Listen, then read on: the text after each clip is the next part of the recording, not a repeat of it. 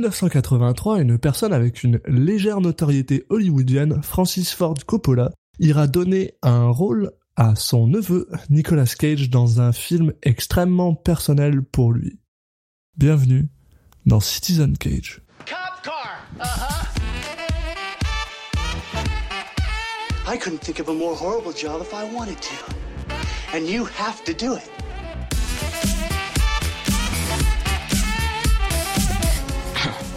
What? I'm gonna steal the Declaration of Independence.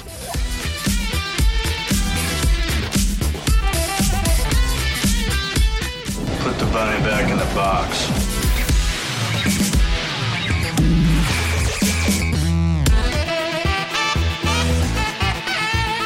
I'd like to take his, his face off. Je suis Alexis Duclos, accompagné par Julien Asunsao. Salut Alexis. Et vous écoutez Citizen Cage, le podcast dans lequel deux gars ont décidé de regarder les 90 films et plus de Nicolas Cage parce qu'on en avait envie. Comme toujours, on enregistre l'intro avant de voir les films parce qu'on est bizarre et on a surtout envie de voir si nos souvenirs sont quand même bons. Et aujourd'hui, on parle de Rusty James. Ouais, Rusty James, euh, donc euh, Rumblefish dans son titre original. Euh, donc comme tu l'as dit, c'est un film de réalisé par Francis Ford Coppola, donc film américain de 1983, avec Matt Dillon, Mickey Rourke, Diane Lane et puis bien sûr Nicolas Cage dans les rôles principaux. Donc pour faire un, rapide synopsis, en l'absence de Motorcycle Boy, son frère aîné, Rusty James, n'hésite pas à affronter lui-même un chef de bande rival. Il sera sauvé par le retour de son frère, un être désabusé fasciné par les poissons, s'acharnant contre leur propre reflet. Donc euh, tout un programme. Ah bon, je, dis tout de suite, je l'ai, l'ai pas encore vu, mais euh, je suis un petit peu excité de, bah voilà, voir le premier, euh, le premier Coppola de la liste. On, ça sera pas le dernier, on le verra. Mais voilà, Nicolas Cage qui tourne, il tourne en famille. Tourne en famille avec son oncle, Francis Ford Coppola. C'est aussi un film personnellement, donc moi aussi je l'ai pas vu, et je suis assez intrigué tout d'abord parce que hum, j'ai pas vu tant de films que ça de Francis Ford Coppola, je me rends compte. Euh, mis à part bah, Apocalypse Now et, et The Godfather, euh, le parrain. Et donc je suis quand même très très intrigué de voir ces films un petit peu plus euh, anciens. Et surtout ce qui m'intrigue le plus là-dedans, c'est que bah, c'est un film en noir et blanc en fait. Pas de ce que je vois sur les sur les sur les affiches et tout ça. Donc euh, ça me tente. Je j'ai aucune idée euh, du rôle de Nicolas Cage là-dedans parce qu'il est pas c'est pas le premier rôle. Euh, le premier rôle revient à euh, Matt Dillon, ouais. Matt Dillon, ouais. Et il me semble qu'il y a Mickey Rourke aussi là-dedans, si je dis pas de bêtises. Euh... Ouais, les deux sont sur l'affiche. Ouais. Donc euh, très rapidement, d'après d'après ce que dit notre ami à AMDB, si je dis pas de bêtises, il me semble que c'est l'histoire de d'un gars qui est dans un gang et qui a du mal à à vivre dans l'ombre de son grand frère qui était lui un grand euh, un grand gangster. Apparemment à l'époque euh, des euh, des guerres de gang et comme maintenant il y en a plus bah il est un peu déprimé de ce que je, ce que j'ai cru comprendre j'ai quand même hâte de voir ça j'ai quand même hâte de voir ça mmh, ouais il a l'air d'avoir un petit côté voilà fin d'une époque et bon Matt Dillon et et Mirka Rourke à l'époque bon c'était il y a, y a du charisme hein, donc ça va être ça va être sympa à voir je pense ouais. On parle d'un film de euh, 1983, si je dis pas de bêtises. Donc c'est vrai que c'était quand même c'était c'était quand même la bonne époque de de, de Rourke en tout cas. Je sais pas pour euh, pour Dylan parce que j'ai pas pas forcément ultra bloqué sur sa carrière, mais Mickey Rourke c'était déjà quelqu'un à l'époque, donc euh, on verra ça. Bah écoute, je te propose qu'on aille voir le film et puis euh, on est de retour euh, dans quelques secondes pour en parler. À tout à l'heure les gens. Rusty James. If there were still gangs around, I'd be president, not you. You'd be second lieutenant. You know, you might have made it a while on the Motorcycle Boys rep, but you ain't got your brother's brains. You've got to be smart to run things. It's nothing personal, Rusty James. But nobody would follow you into a gang fight. Because you get people killed. Nobody wants to be killed. Donc voilà, on a on a vu euh, Rumblefish.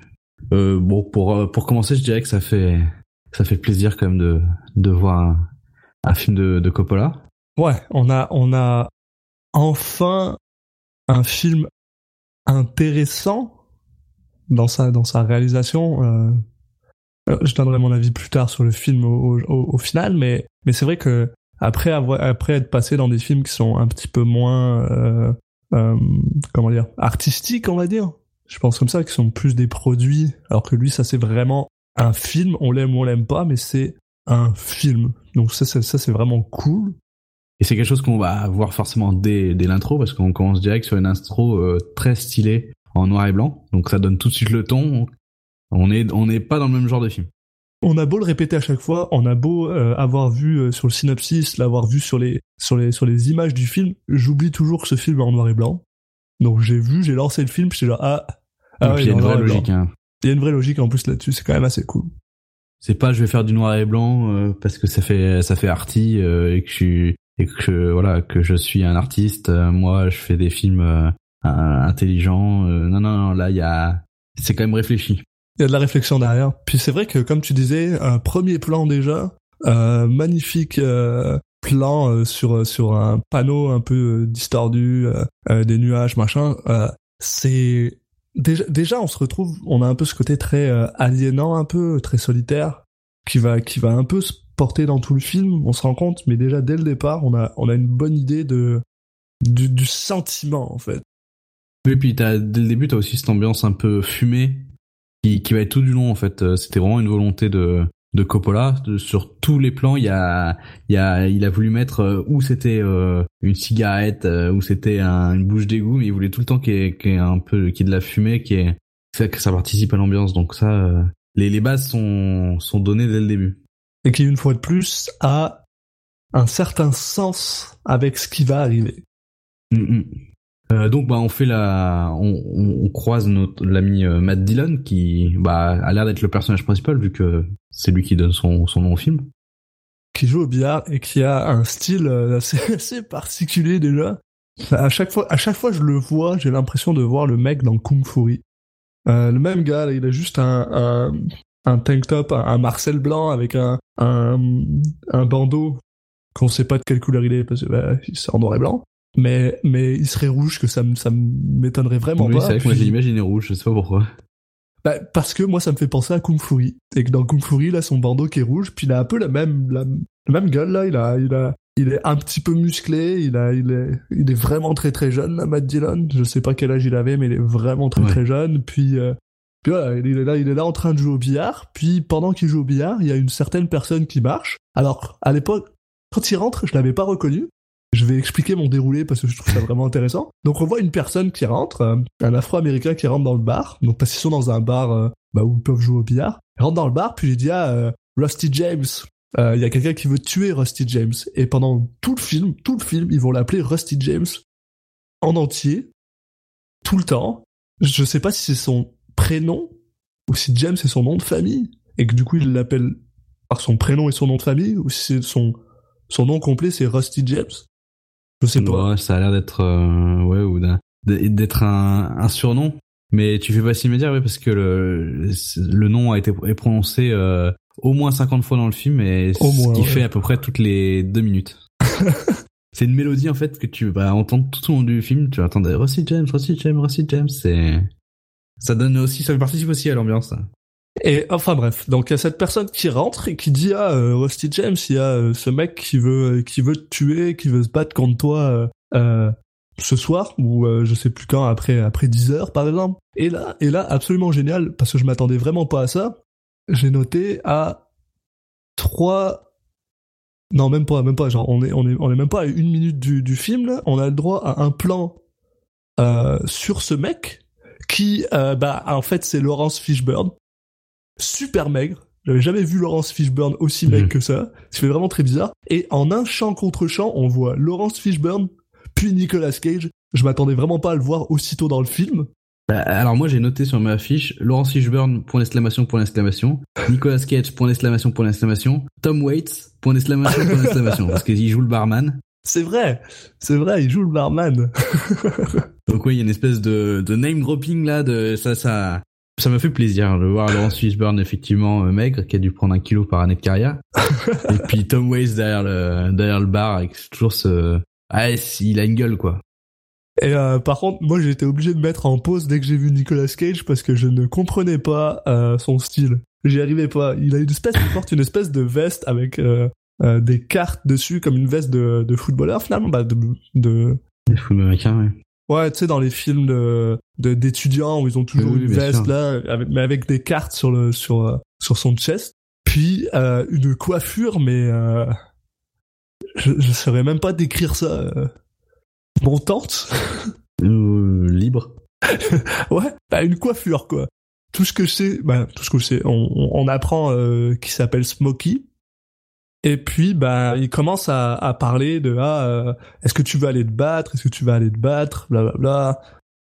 Rusty James lui est vraiment euh, bah, monté à bloc. Là il a envie de se battre, il veut vraiment se battre parce que bah on apprend très très rapidement que c'est ça qu'il aime. Lui lui il aime la grandeur des des gangs de l'ancien temps Il y a tout un côté nostalgique. euh, tout un côté nostalgique par rapport à à euh, bah on apprend très très rapidement son frère qui s'appelle Motorcycle Boy puis c'est tout Ça aurait très bien pu être le nom d'un perso dans King Fury, par exemple. exactement C'est très moins sérieux que le, le ton du film. À chaque fois qu'ils disent le nom, t'as l'impression d'être dans une série B, alors que pas du tout. Mais c'est vraiment très bizarre pour ça puis euh, donc ils finissent par euh, parler comme quoi ils veulent se battre ouais, Cage est moins, est moins chaud, quoi. J'en profite pour prévenir que, euh, comme on, on l'a on l'a pas encore dit ce, cet épisode, c'est qu'on va, on va spoiler. Donc, euh, donc, euh, si vous n'avez pas vu le film, que vous voulez pas vous faire spoiler, allez le voir avant de, avant d'écouter, parce que, bah, forcément, euh, on va reparler de Cage. on va en parler de Cage puis on va parler de tout le monde et donc il y a même il y a même un autre de ses potes qui s'appelle Steve euh, qui est le le blond euh, rachitique avec des lunettes De la bande. De la bande comme tout le temps euh, qui lui non plus a pas l'air extrêmement chaud à l'idée de se battre Euh, Et il y en a un dernier, et il y en a un dernier qui est euh, qui est, qui est, je sais plus comment il s'appelle, mais lui est très chaud. Et si c'est lui qui est joué par Chris Penn, si je dis pas de bêtises, qui est le, le frère de Sean Payne. oh Donc euh, quand il y en a pas, quand il y a pas l'un, il y a l'autre. Quelle belle famille.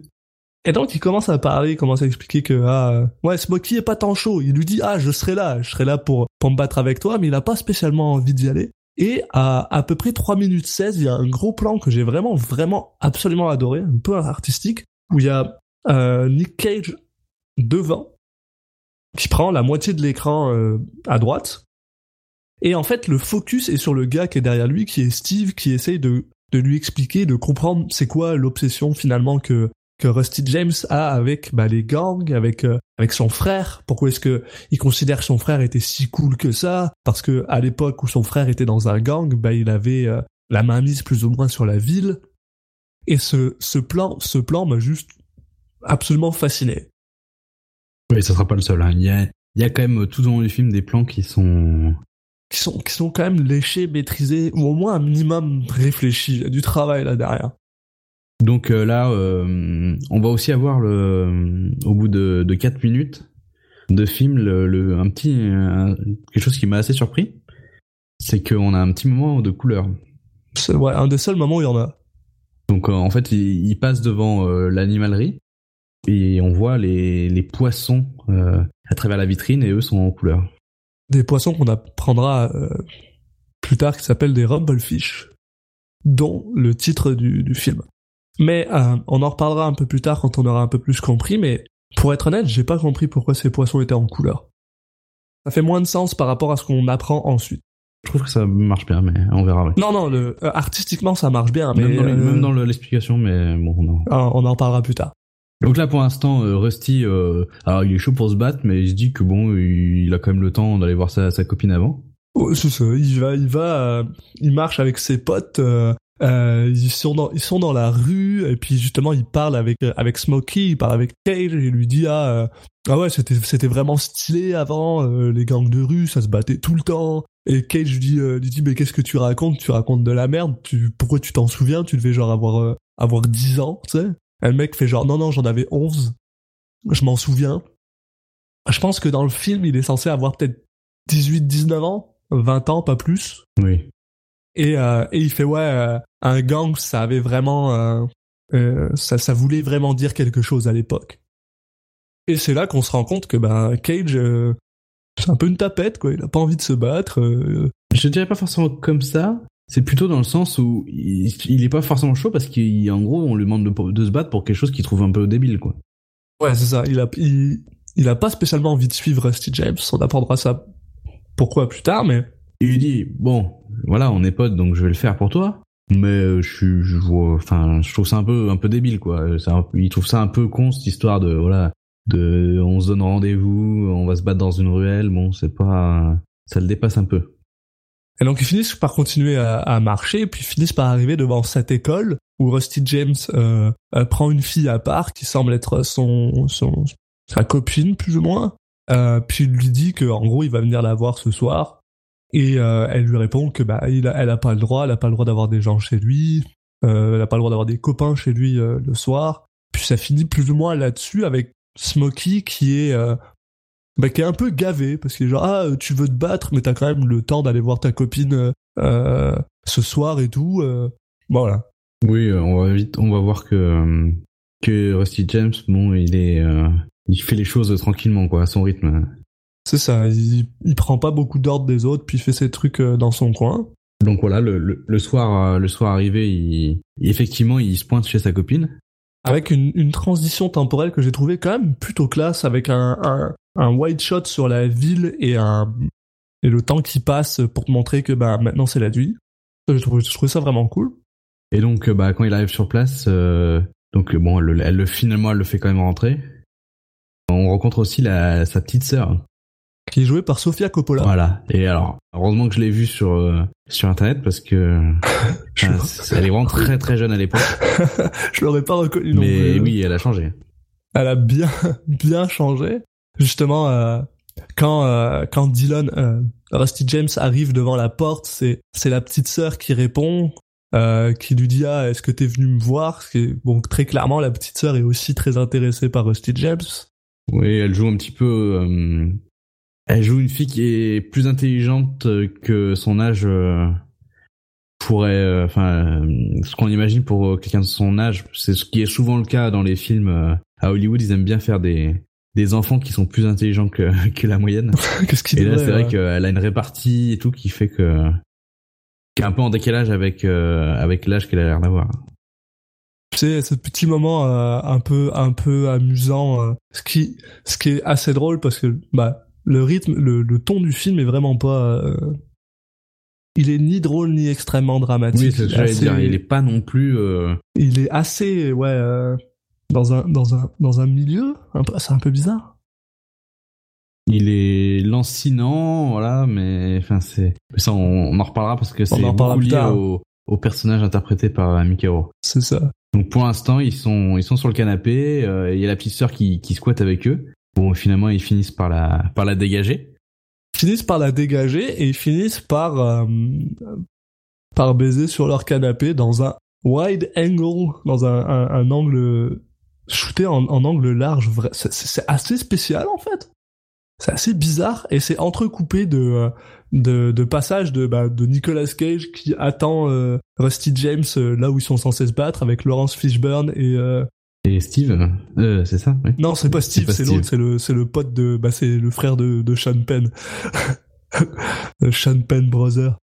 Ce moment m'a fait vraiment bizarre parce que je, enfin, je pensais vraiment que euh, il allait pas y aller en fait.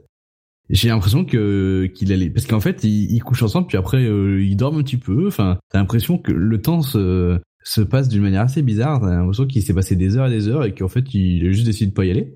Et en fait, euh, non, ça va, il est large. Non, c'est ça, il, s'endort juste après. S'endort juste après le sexe. Et, euh, et justement, c'est ça, c'est entrecoupé de, de, de lui et de Nicolas Cage, puis on est genre, ouais, c'est ça, c'est exactement ça, on a l'impression que ça se passe en même temps, mais en fait, non. Les trucs de Cage, ça se passe après que Rusty James se soit réveillé et, décide de partir. Euh, D'ailleurs, euh, euh, il part, euh, c'est là qu'on se rend compte que Rusty James est, une, est, un, est un trublion, parce qu'il se lève, il prend une bière, il vole une bière euh, dans le frigo de sa copine, puis sa copine lui dit « Oh, t'es chiant, euh, maintenant ma mère, elle va penser que c'est moi qui l'ai bu. » Et ensuite, il se barre, et euh, la fille lui dit En gros, j'aime pas que j'aime pas que t'ailles te battre, tu te bats tout le temps. Tu m'avais dit que tu te battrais pas autant. Et là, il fait, oh, je me bats pas tout le temps, là, ça va. Le gars a l'air de se battre vraiment tout le temps, par contre. Et euh... Ouais, hier, je me suis pas battu, par exemple. Tous les autres jours de la semaine, ok, mais hier, non. ça va, là. c'est correct. Et euh, il finit par partir. Et euh, quand il est un peu loin, bah, cette fille-là euh, dit ah je t'aime Rusty James. Donc euh, bah, on se rend compte que bah voilà cette fille-là, de son côté en tout cas, il a, elle a des, des, sentiments plus forts pour pour Rusty James. Très bonne analyse. Voilà. Du, du, du contenu de qualité. on, on, va, on va attaquer les choses sérieuses. Là, c'est ouais. c'est l'heure de la baston. C'est l'heure de la baston. Euh, Rusty James arrive en courant, puis là il y a Cage qui fait ouais t'étais où? Qu'est-ce que tu faisais? Bah bah j'étais avec ma copine. Voilà, puis Cage est pas content. Ah oui, en même temps ça fait des heures qu'il poirote. Ouais ça, Fishburne non plus semble pas super content, mais il était là. On comprend pas trop lui qui, qui, qui il est en fait, c'est un peu bizarre. Ouais, j'ai, je vais être honnête, de tout le film j'ai pas compris ce qu'il faisait. Et en fait, il, c'est l'impression que c'est bonjour, je suis l'élément scénaristique qui lance le film Quelqu'un veut te tuer? Allez, salut. Bah, puis surtout, c'est aussi le, le, le, seul blague de tout le film, donc faut bien, faut bien le mettre quelque part. Faut, faut bien qu'il revienne un peu de temps en temps, mais euh, c'est, c'est, ouais, c'est, je sais pas ce qu'il fait là. Je sais pas ce qu'il veut, mais bon, bref. Et donc là, il se bat contre le dénommé Biff. Juste avant, je veux revenir sur un plan que j'ai trouvé absolument génial parce qu'ils sont sur un pont et euh, il y a ses potes qui l'attendent en bas du pont. Et donc pour descendre, qu'est-ce qu'ils font? Mm. Ils glissent, ils prennent une gouttière pour glisser. Mais c'est la gouttière la plus petite que j'ai jamais vue de ma vie et j'avais tellement peur qu'ils se pètent la gueule à chaque fois. Bah, euh, je me suis dit ouais, c'est vraiment prendre des risques pour rien en fait. Ah, c'est ça, prenez un escalier, j'ai sûr qu'il y en a un pas loin. donc il saute, il rejoint ses gens, il arrive devant. Euh... Euh, on dirait un petit peu ce qu'il y a, euh, qui est assez typique des États-Unis où t'as des les, les ces canaux euh, à, mais asséchés ou mais t'as un, c'est un, un, peu un côté, c'est un mélange sur une ruelle, t'as un petit côté égout, enfin. Ouais, t'as un côté euh, dessous pont égout, c'est là où il y a mmh. les clochards qui viennent, et les, les sans-abri. Mais bref, donc ils arrivent, puis là soudainement il y a personne, ils sont genre ah ouais, est-ce que est-ce que le gars il est venu ou pas, est-ce qu'il va venir se battre? Et là il y a ce passage que j'ai trouvé mais vraiment super classe où t'as un train qui passe et mmh. au même moment que le train passe, bah il y a ces gars qui sortent, ils sont venus avec un chien eh les gars, ils ont aucun euh, aucun chill, ils viennent, là, ils viennent avec leur chien. Et, euh, et comme tu dis, bah il y a ce gars euh, Biff, ouais, c'est ça. C'est ça, joué par Glenn Wifro, donc un habitué des films de Coppola. Et en fait, pour on peut répondre à la question, plus que c'est pas un, un, égout ou quelque chose comme ça, en fait, c'est un décor de cinéma parce que vraiment là, avec les effets de lumière, on a, ils ont vraiment choisi le décor pour avoir des, des plans qui sont stylés, quoi. C'est, c'est, t'as les, des morceaux de bois enflammés qui, qui, qui rendent super bien en noir et blanc. Alors pourquoi il y a des morceaux de bois enflammés partout, on sait pas. en tout cas, c'est classe.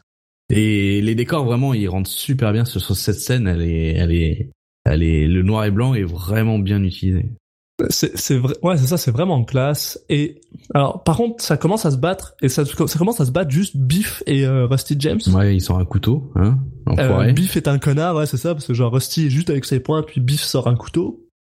Et euh, c'est assez drôle parce que donc c'est un peu une espèce de genre Fight Club où t'as deux mecs qui, qui se foutent sur la gueule, mais ils se foutent quand même sur la gueule de de manière grandiose là. Tu sais, ils s'envoient de partout. Rusty James ah, saute ça saute dans tous les sens, ouais. Ah, il s'accroche à, il s'accroche à un, un tuyau là, il pète le tuyau. C'est, en fait, c'est à la fois grandiose et en même temps un petit peu grotesque pour être honnête. J'ai trouvé que le, com le combat a vieilli un peu. Je sais, je sais pas. C'est, c'est très old school. Toujours avec ces, ces, ces mêmes bruitages de, de, de coups de poing de, des années 80. Euh, que quand il, frappe dedans, t'as l'impression qu'il est en train de taper dans une, dans une, euh, dans une dinde ou je sais pas quoi là. Genre. Puis euh, une musique, une musique de euh, aux percussions qui moi, qui personnellement m'a cassé un peu la tête. Donc c'est ça que c'est ça que j'ai trouvé dommage. C'est premier moment on arrive parce que comme tu dis, c'est beau, c'est génial. Euh, Rusty James euh, saute, il y a du mouvement. Il finit par justement ouais, récupérer euh, une de ses un de ses bâtons enflammés pour essayer de frapper le bif avec. C'est beau, mais le, le, la chorégraphie du combat est pas pas exceptionnelle. Ouais, ça m'a pas choqué. Après, je vois ce que tu veux dire. C'est vrai qu'on n'est pas dans la, on n'est pas dans le côté réaliste qu'on qu'on a beaucoup maintenant depuis, euh, bah depuis euh, euh, Bourne ou depuis euh, le, le retour de James Bond, mais euh, Si je me réfléchis un peu dans ma tête, c'est c'est très euh, West Side Story. Ouais, il y a un petit côté comédie musicale. Enfin, le, fait de sauter un peu partout comme ça et tout, tu. Mais il y a pas le ton qui va avec, par contre. Moi, ça m'a choqué parce qu'il y a pas le ton qui va avec. Le ton, comme on disait, il est un peu plat, il est un peu euh, posé, et finalement, on se retrouve dans cette espèce de combats qui sont très, euh, ouais, qui sont très grandioses, très grotesques. Moi, c'est vraiment le seul point que je, suis choqué un peu, mais bon, bref. Et donc là, on, on continue, euh, ils continuent à se battre contre Biff, et euh, ils finissent par être face à face. Puis là, il y a une personne qui arrive en moto Ouais, pas n'importe qui. sur une moto et il est juste ah euh, ah c'est comme ça que ça se passe maintenant euh. et là Enfin, je- moi, ça m'a fait rire parce que, en fait, t'as Rusty James qui, est, qui a clairement l'ascendant à ce moment-là. Et là, t'as donc Rourke, donc qui joue son frère, qui interrompt la- le, le combat et qui va en fait euh, plus foutre la merde qu'autre chose, quoi. Surtout que dans le dans le synopsis, c'était marqué il sera sauvé par le retour de son frère, mais alors pas du tout.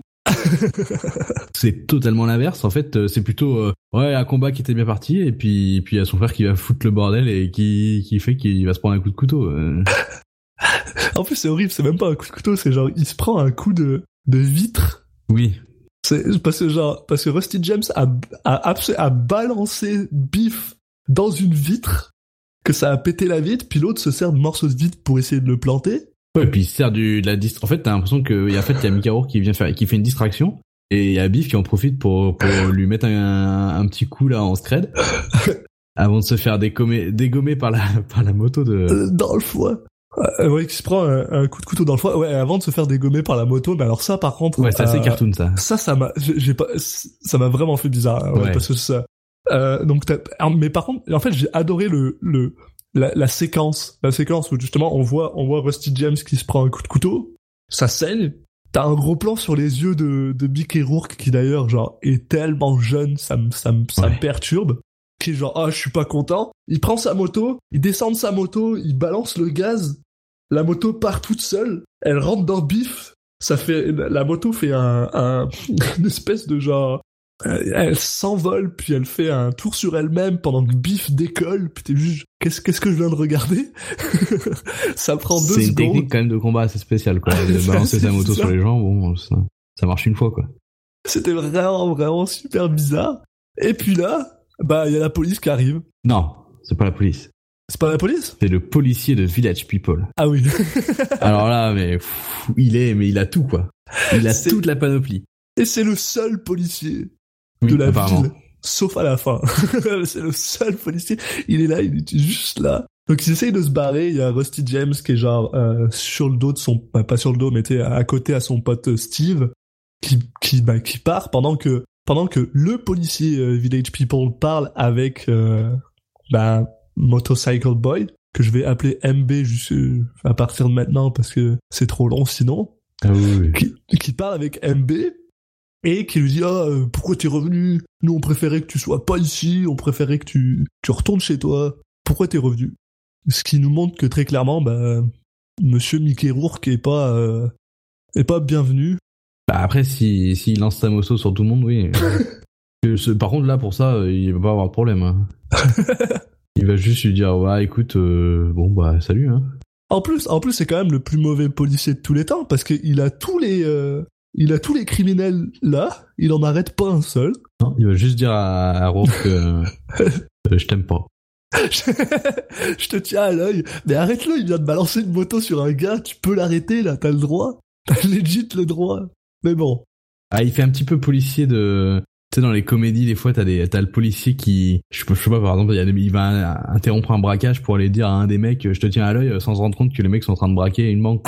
tu sais, c'est un peu ça, le mec qui, il sait qu'il y a un truc, mais il- en fait, il remarque jamais rien, quoi. Il arrive toujours après coup, enfin bon, c'est... Je te tiens, ouais, ouais, je te tiens. Surtout que, bah, à part, ouais, à part balancer une moto sur un gars, il était pas non plus euh, extrême, il était pas extrêmement agressif euh, en arrivant et tout. là. Donc bon. Bref. Euh, Une fois que c'est fait, euh, il ramène, et ben il ramène Rusty James euh, chez, euh, bah, chez Rusty James où il vit avec son père qui est pas là pour l'instant. Et il est en train mais de, de il est en train de pisser le sang complet. Du coup, il lui donne un, un petit coup d'alcool. C'est bon. Dé- Déjà, déjà, déjà, la, la pire chose à faire, genre mettre de l'alcool sur une plaie ouverte, c'est vraiment de l'alcool. Là. Je pense que c'est du gin ou je sais pas quoi, puis il vide du gin dessus. Et ouais, il le recousse même pas. Non, non, c'est bon, il a l'alcool. Il a de l'alcool. c'est fini. Et j'ai- j'ai j'ai legit écrit ça à un moment. J'étais genre, mais ils vont le recoudre à un moment ou? Qu'est-ce qui se Bah, passe surtout qu'après, il dit faut l'emmener, euh, faut l'emmener à l'hôpital. Il lui dit oh c'est bon, c'est bon. Euh, J'ai mis, de- j'ai mis de l'alcool sur la blessure, c'est bon.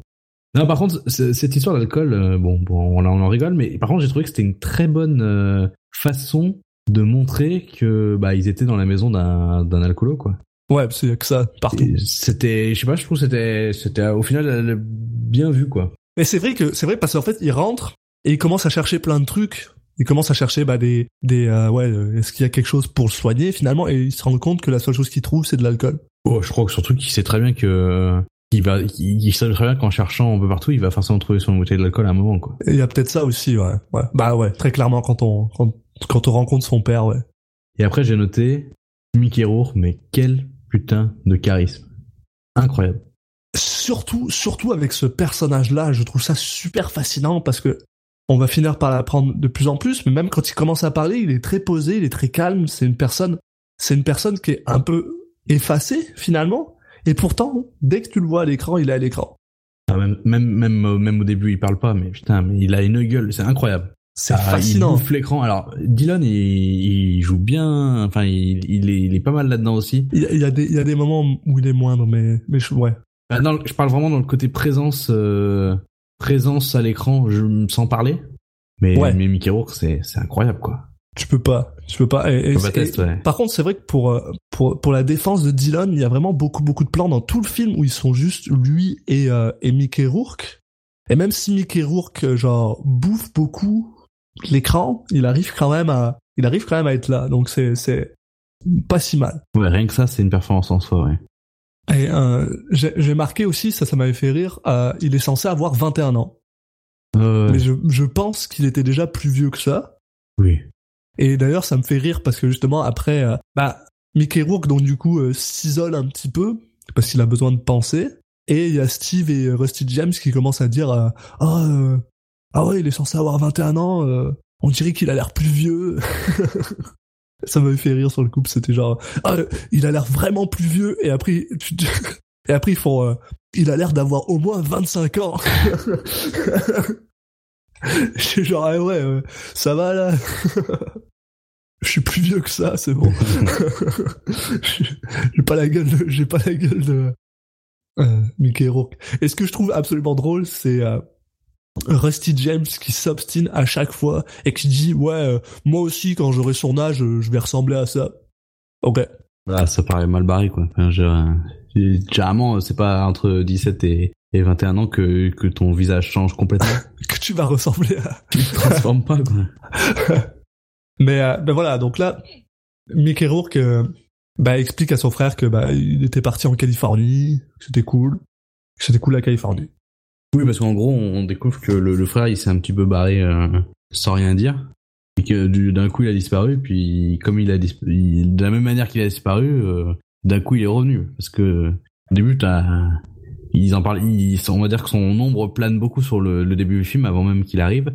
Et t'as l'impression qu'il, qu'il reviendra jamais, que c'est limite comme s'il était mort. C'est vrai que depuis le début, l'exposition est quand même très intéressante parce qu'on a, on a euh, deux trois euh, petits petits trucs par-ci par-là quand on quand ils discutent en disant ah oui euh, ton frère il est parti, ça fait deux mois qu'il est plus là, euh, blablabla. Et euh, en avançant, on voit par exemple il y a des il y a plein de tags où il y a écrit euh, euh, Motorcycle Boys the King ou des trucs comme ça. Et, euh, et finalement, c'est c'est des petits nuggets d'exposition qui te font qui te font comprendre que ben le gars avait tout, puis il a décidé de partir d'un coup. On sait pas pourquoi. Et là, il explique juste bah, que quand il est parti, il est parti en Californie. Et que la Californie, c'est cool. Il arrête pas de dire que c'est très différent d'ici. Mais on n'en apprend pas plus que ça. Et finalement, on coupe sur, euh, sur une scène que j'arrive pas à savoir si c'est Rusty James qui hallucine ou pas. Ah, il a pas l'air bien. Là, je pense que si si, je pense qu'on est quand même sur du qui divague quand même là. Ouais, non, mais ce que je veux dire, c'est que clairement, il a une, une hallucination parce qu'en gros, la scène, il est dans une salle de classe Ouais. et là, soudainement, il voit sa copine euh, en sous-vêtements sur une euh, Une étagère, une armoire. sur une ouais sur une armoire, sur le top d'une armoire, euh, qui lui bah, qui lui lui fait des pauses lascives.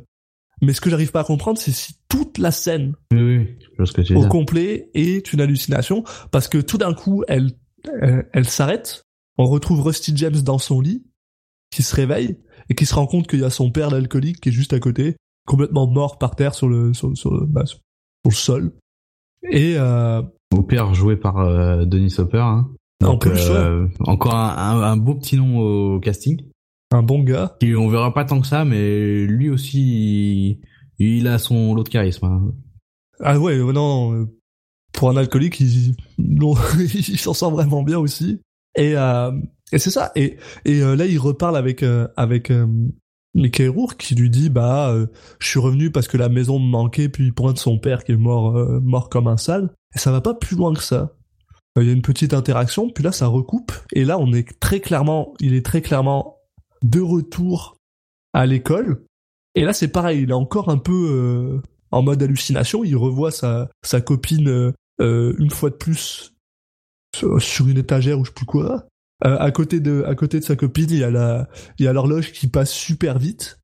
J'ai trouvé ça très très drôle quand ils se retournent euh, parce qu'ils sont dans une classe de euh, menuiserie, ce genre de choses Oui. là où ils, et ils se retournent puis son pote derrière euh, le frère de Sean Penn est en train de se euh, est en train de se s'aiguiser une épée. bah une épée un, un large couteau. Oui, oui. Une machette, enfin oui. hein. Ouais, ouais, ce genre de choses. Mais, mais très clairement, une fois de plus, c'est que c'est, c'est clair que ce gars, on l'a pas recousu, là. Je, je tiens à le, Ah oui, oui, bah de toute façon après il va, il va un peu rechuter quand même. je tiens à le, à le préciser. Et donc là, voilà, le- l'é- l'école se finit, il retourne voir sa copine, parce qu'il veut, euh, Gloria, sa copine, je crois. Euh, j'ai pas noté son nom. Donc voilà. Euh, qui veut, euh, Si t'as besoin d'aide encore, hein, y a pas de souci. Merci. Merci pour ton aide, Julien. Euh, et donc, il essaye de lui... Euh... Bah, il veut l'emmener en une soirée, je crois. Il, euh. bah, il promet à sa copine de l'amener à un concert, mais mais il a pas l'air d'avoir euh, l'argent pour pour payer les places. Voilà. Donc le- là, pareil, petite interaction. On se rend compte finalement que genre, il y a beaucoup de cette de cette mise en scène très décousue. où On passe d'une Oui. scène à une autre sans vraiment savoir. Ah bah là, je suis en train de regarder mes notes et je me dis mais j'ai oublié de noter des trucs, c'est pas possible. Ça a aucun sens dans mes Et pourtant non.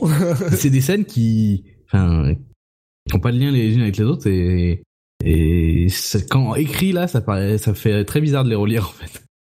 bah ouais, moi aussi là, tu, j'ai j'ai des points l'un après l'autre. Puis ouais, euh, là j'ai genre, je passe de, bah il retourne voir sa meuf pour l'emmener à un concert en soirée, ce qui est exactement ce qu'on vient de dire. Puis ensuite, euh, étrange interaction avec une une prof euh, euh, substitute Bah c'est la sur le retour là, il croise la la copine ou ex-copine de son frère qui est qui shoot- qui a l'air d'être shooté à l'héroïne. très clairement. Et on voit que bah ils en ils en parlent plusieurs fois dans le film. Il y a vraiment ce côté euh, euh, la, la drogue c'est mal parce que euh, à cause de la drogue il y a plus de gang. Bon, c'est pas la seule raison, mais c'est vrai qu'il y a, il y a c'est très. euh, on sent qu'ils ont tous un peu une. euh, ils ont ils sont marqués par euh, par les ravages de la drogue, euh, et de l'héroïne qui est a priori euh, euh, nouveau, enfin quelque chose de nouveau euh, dans le dans le paysage euh, euh, de de, de l'Amérique. C'est c'est vrai que j'ai vraiment très très vraiment beaucoup de mal à, à pointer à quelle époque ça se passe vraiment.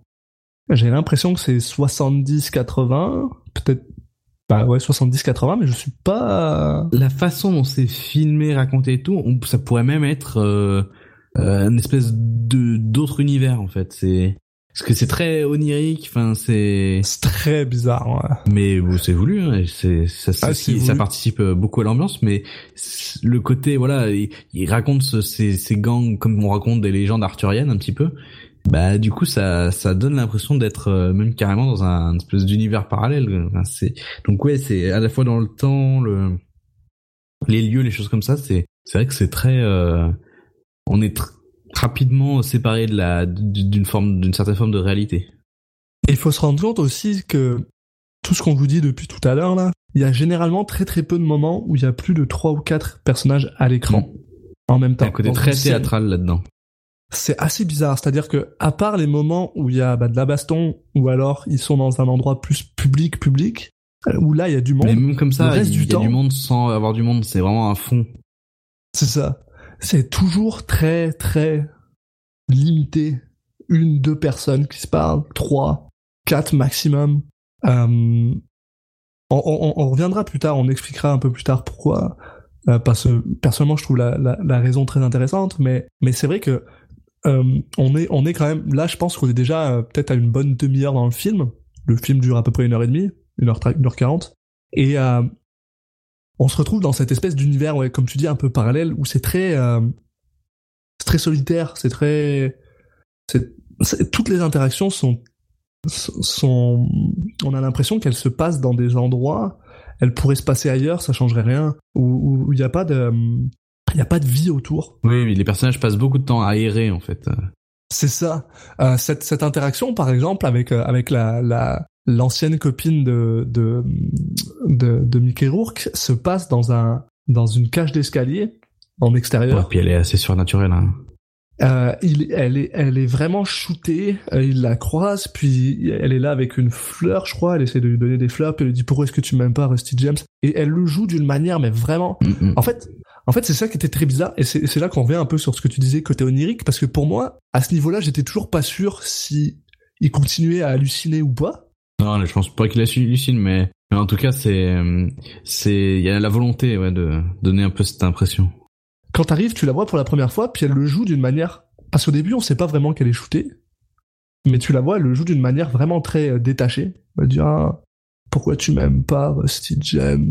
Puis lui, il est genre vraiment à fond là-dedans. Il est Mhm. genre ouais, je t'aime pas parce que euh, quand euh, nous on, on faisait jamais de la drogue avec les gangs, blablabla. Et, euh, et c'est c'est c'est c'est un mix d'émotions un peu bizarre parce que finalement elle elle se rend compte que ben peut-être que Miracle euh, Miracle Boy.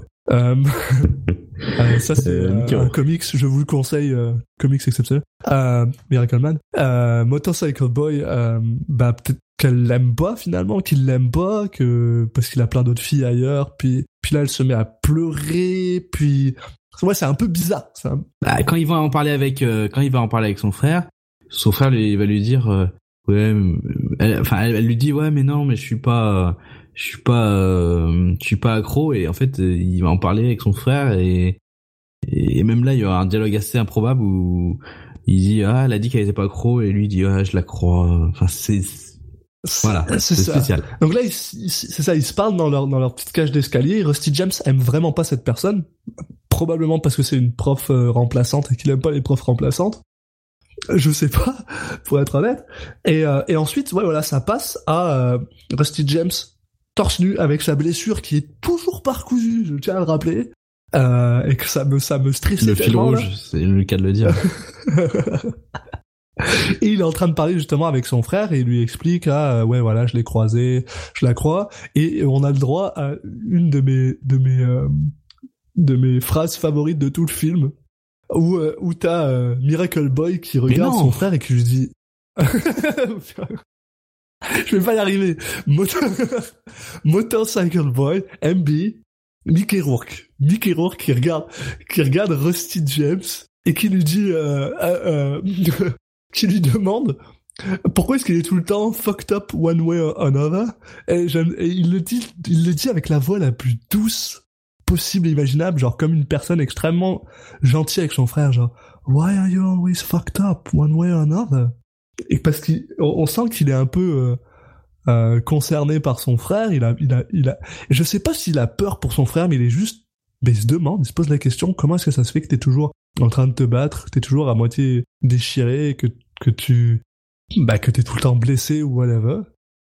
Puis ça, ça se finit plus ou moins là-dessus cet échange là et là on passe on passe à euh, une scène où bah, son père revient dans la dans l'appartement. Et là on a le droit de voir euh, Dennis Hopper un petit peu plus que couché sur le sol en train de bourrer en train d'être bourré. Et euh, et ben là, il dit ah, euh, ah, ah, il voit son fils et il fait ah t'es de retour à la maison depuis quand t'es rentré? Son fils lui dit bah j'étais là hier tu m'as pas vu t'étais déchiré. Et, euh, et son père commence à dire ah, euh, comment c'était la euh, qu'est-ce que comment était ton voyage? Je suis allé en Californie. Comment c'était la Californie? Ah c'est génial, c'est comme ici mais en mieux. Et c'est tout. Puis là il y a Rusty James qui parle avec son père puis qui lui demande de l'argent parce qu'il a besoin d'aller à l'hôpital. Enfin. Non, il va aller au concert. Oui mais il lui dit qu'il veut aller à l'hôpital. Ah oui Il veut aller au concert mais il lui dit ah je veux aller à ah, l'hôpital. J'ai euh, l'impression qu'il lui je a me suis fait, je me pourquoi. suis fait, je me suis fait déchirer, ah, blablabla. Son père lui fait, ah, euh, ok, euh, prendre l'argent. Et on apprend que son père est un ancien avocat qui maintenant est euh, sur le videt de, de, de, du- de l'État américain. Puis clairement, il utilise tout ça juste pour boire, parce que la première chose qu'il fait une fois qu'il a donné de l'argent à Rusty James, bah, c'est essayer de trouver sa bouteille de gin. Puis là, on a une espèce de de- d'étrange interaction entre entre Mickey Rourke qui essaye d'enlever sa bouteille à son père, mais qui le fait de manière vraiment très joviale. Il, il sourit, il est heureux, Enfin, c'est un jeu, quoi. il joue avec son père, il prend sa bouteille, il essaye de la vider dans, dans...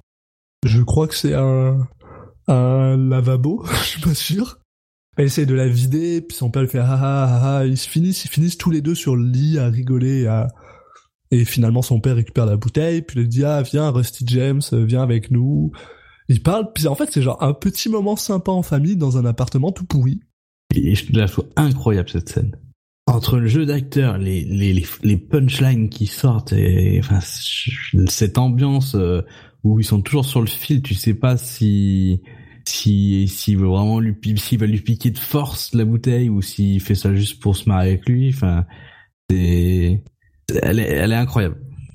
on sent, c'est là où, c'est là où je commence en fait à, me rendre, on, on commence à se rendre compte que ben, Mickey Rourke est très détaché de tout, vraiment de tout. Il a, on a l'impression qu'il y a rien qui a de l'importance. Ouais, puis en fait, il y a aussi lui. ce côté, euh, enfin, il y a donc le, le père, c'est donc euh, évidemment, enfin, il joue il- un alcoolique, mais c'est pas, c'est pas c'est pas l'alcoolique méchant. Enfin, je veux dire, il- c'est pas le père alcoolique qui va rentrer et taper son fils ou, enfin, c'est pas vraiment dans ce, dans cette optique-là. Même quand, tu vois, il va au bar, en fait, il va se bourrer la gueule, mais il se fait pas virer, il paye et il s'en va, quoi. Enfin, c'est, Oui.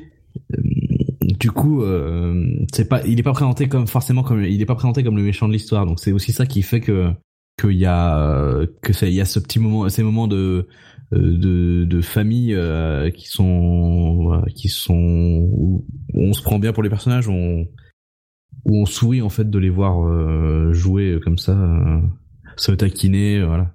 C'est ça, on passe, on passe vraiment, euh, on, on, on ondule dans ce ton en fait entre entre doux amer puis jovial mais pas tant, puis euh, on, on passe de l'un à l'autre. euh, c'est super intéressant. Et après on passe sur un truc encore qui rien à voir. Ah, génial. Et ça, c'est probablement une de mes une de mes scènes préférées parce que elle est un peu proéminente en Nicolas Cage, donc euh, donc euh, je l'aime beaucoup. Euh, c'est juste bah euh, Cage, Smokey qui emmène tous ses potes dans une dans une maison qui est pas à eux, donc ils pètent une vitre puis ils je rentrent. parlais pas de ça moi. Ah, pas celle-là? Non, non, avant, je, je, me semble que c'est avant, on a un monologue de Tom Waits.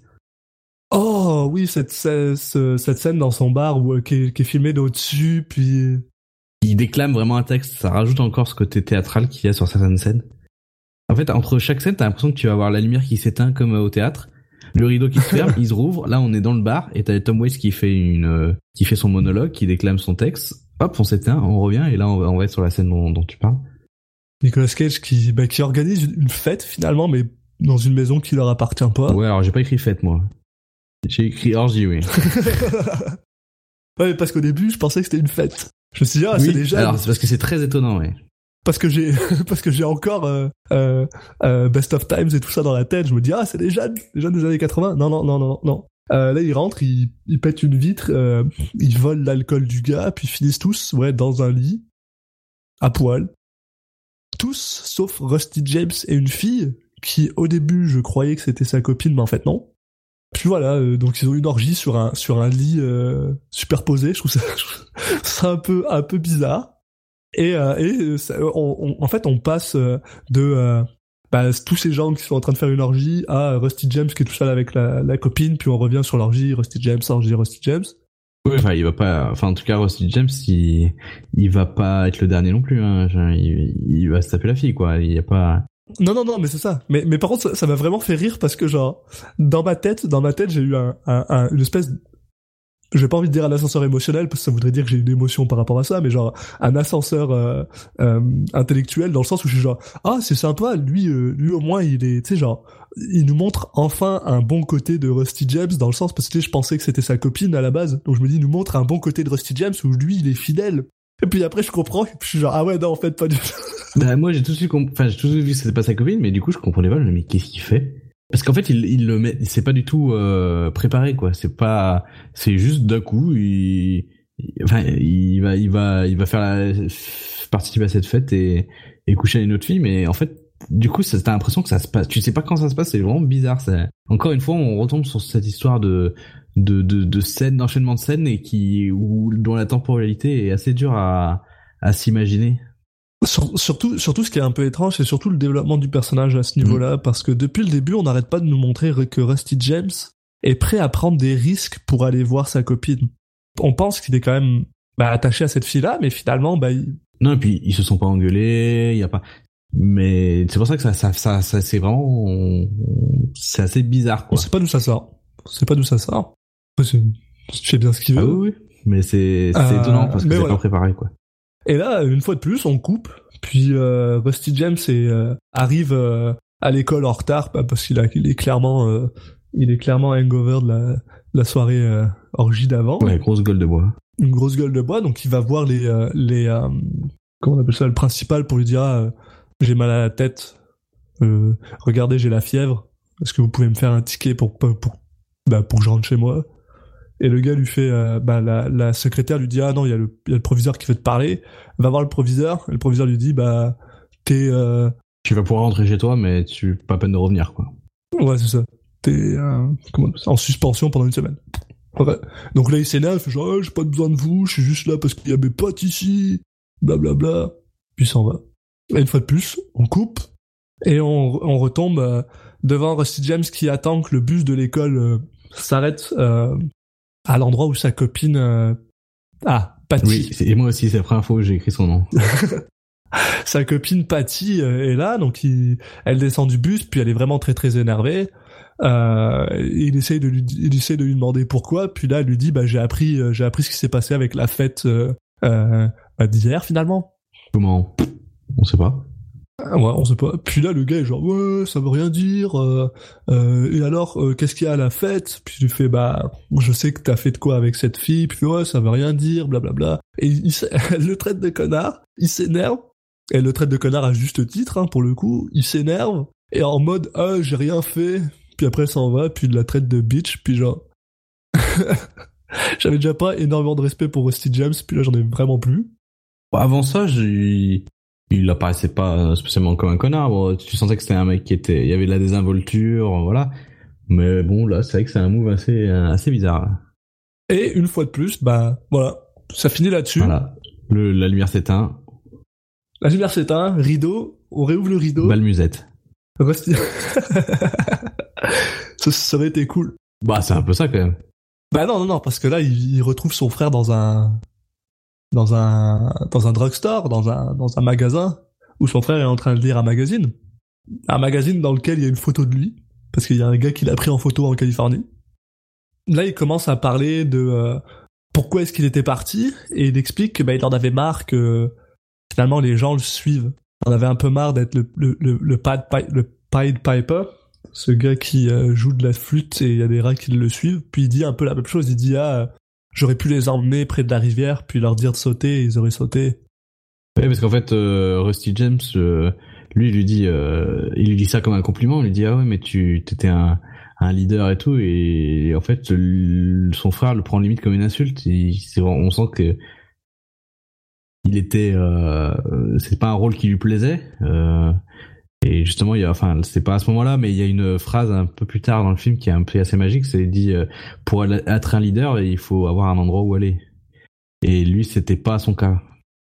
C'est exactement la phrase que j'ai ouais, j'ai j'ai écrit If you are going to lead people, you have to have somewhere to go. Et j'ai trouvé cette phrase absolument, elle m'a tué genre. Ah non, mais il y a des punchlines incroyables. Les citations, il y a des, c'est, c'est, c'est fou. Et c'est pareil, une fois, de- bah, bah, une fois, de- ça, ça coupe pas vraiment, ça coupe et ça coupe pas. C'est-à-dire c'est c'est la continuation de cette scène, mais le shot est super bizarre où euh, justement bah, Là, il y a Rusty qui le suit partout en fait.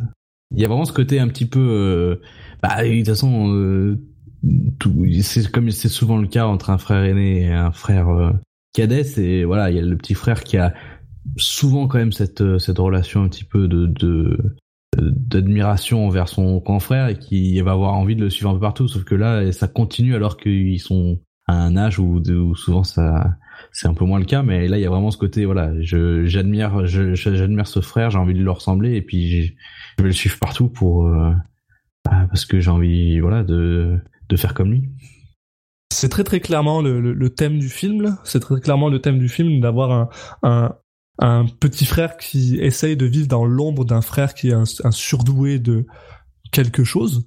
Ce qui euh, justement, on, en revient un petit peu à ce que je disais au début, euh, au tout tout tout début, quand je disais que ce film est très personnel pour Francis Ford Coppola, parce que c'est exactement pour cette raison qu'il a eu envie de faire ce film par rapport à, à la relation qu'il avait avec son grand frère euh, Auguste, qui justement était une relation de euh, qui trouvait que ben Auguste était plus surdoué. Et à chaque fois que j'entends ça, je me dis bordel, qu'est-ce que ça doit être son frère Auguste parce que parce que le gars, il est quand même doué aussi euh, Coppola. Et euh, bon bah bref, rideau, rideau réouvre, puis bah il y a Monsieur Police Village People qui vient parler à à, à euh, Mickey Rourke pour lui dire exactement la même chose que tantôt en lui disant ah euh, je te je te À l'œil. j'étais à l'œil, je te tiens à l'œil. Puis par contre, j'ai vraiment énormément aimé cette, cette, ce plan, parce qu'ils sont devant une espèce d'immense horloge où il n'y a pas de, où il y a, où il y a pas d'aiguille. Ce qui nous démontre une fois de plus que genre, on sait absolument pas quand ça se passe. Et je trouve ça génial.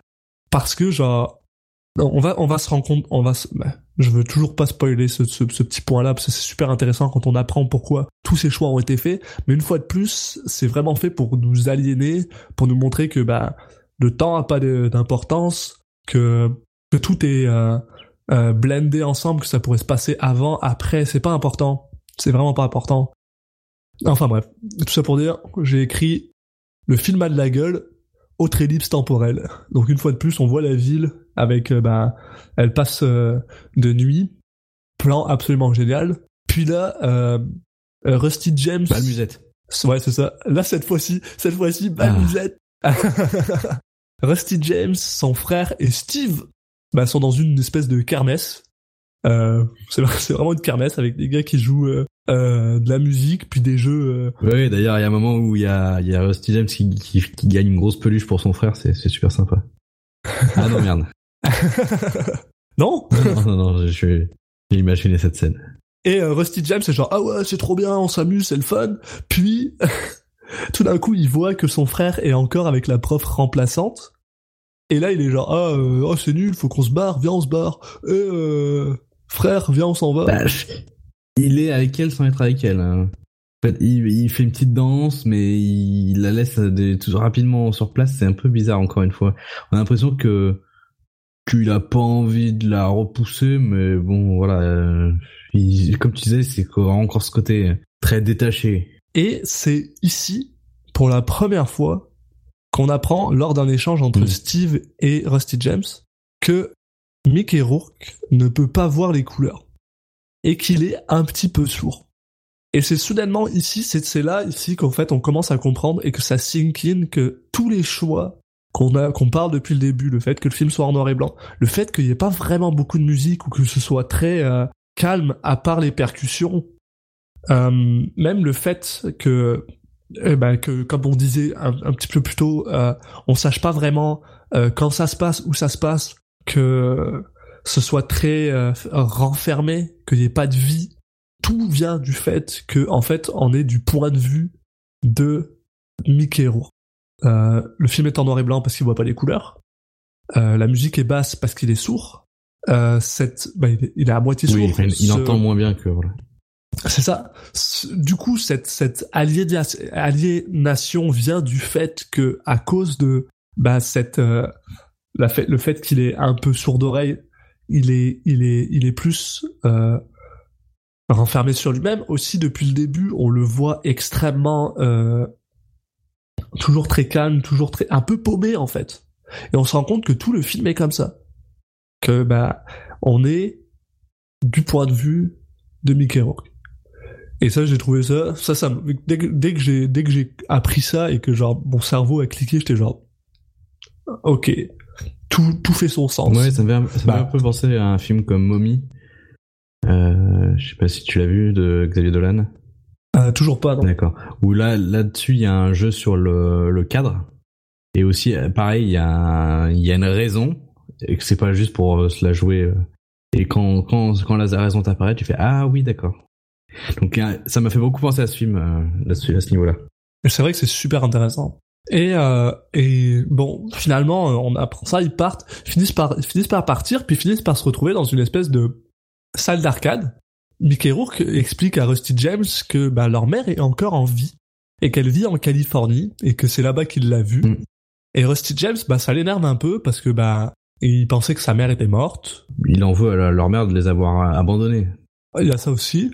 Puis j'ai trouvé ça vraiment très très drôle parce que euh, Mickey Rourke continue à expliquer que la Californie c'est génial, que ah il est allé vivre là-bas un peu avec sa mère, que sa mère elle est elle a remarié un, un producteur de, de, de cinéma et que finalement bah euh, ce serait ce serait cool euh, c'était cool euh, quand le temps qu'il a pu vivre avec elle.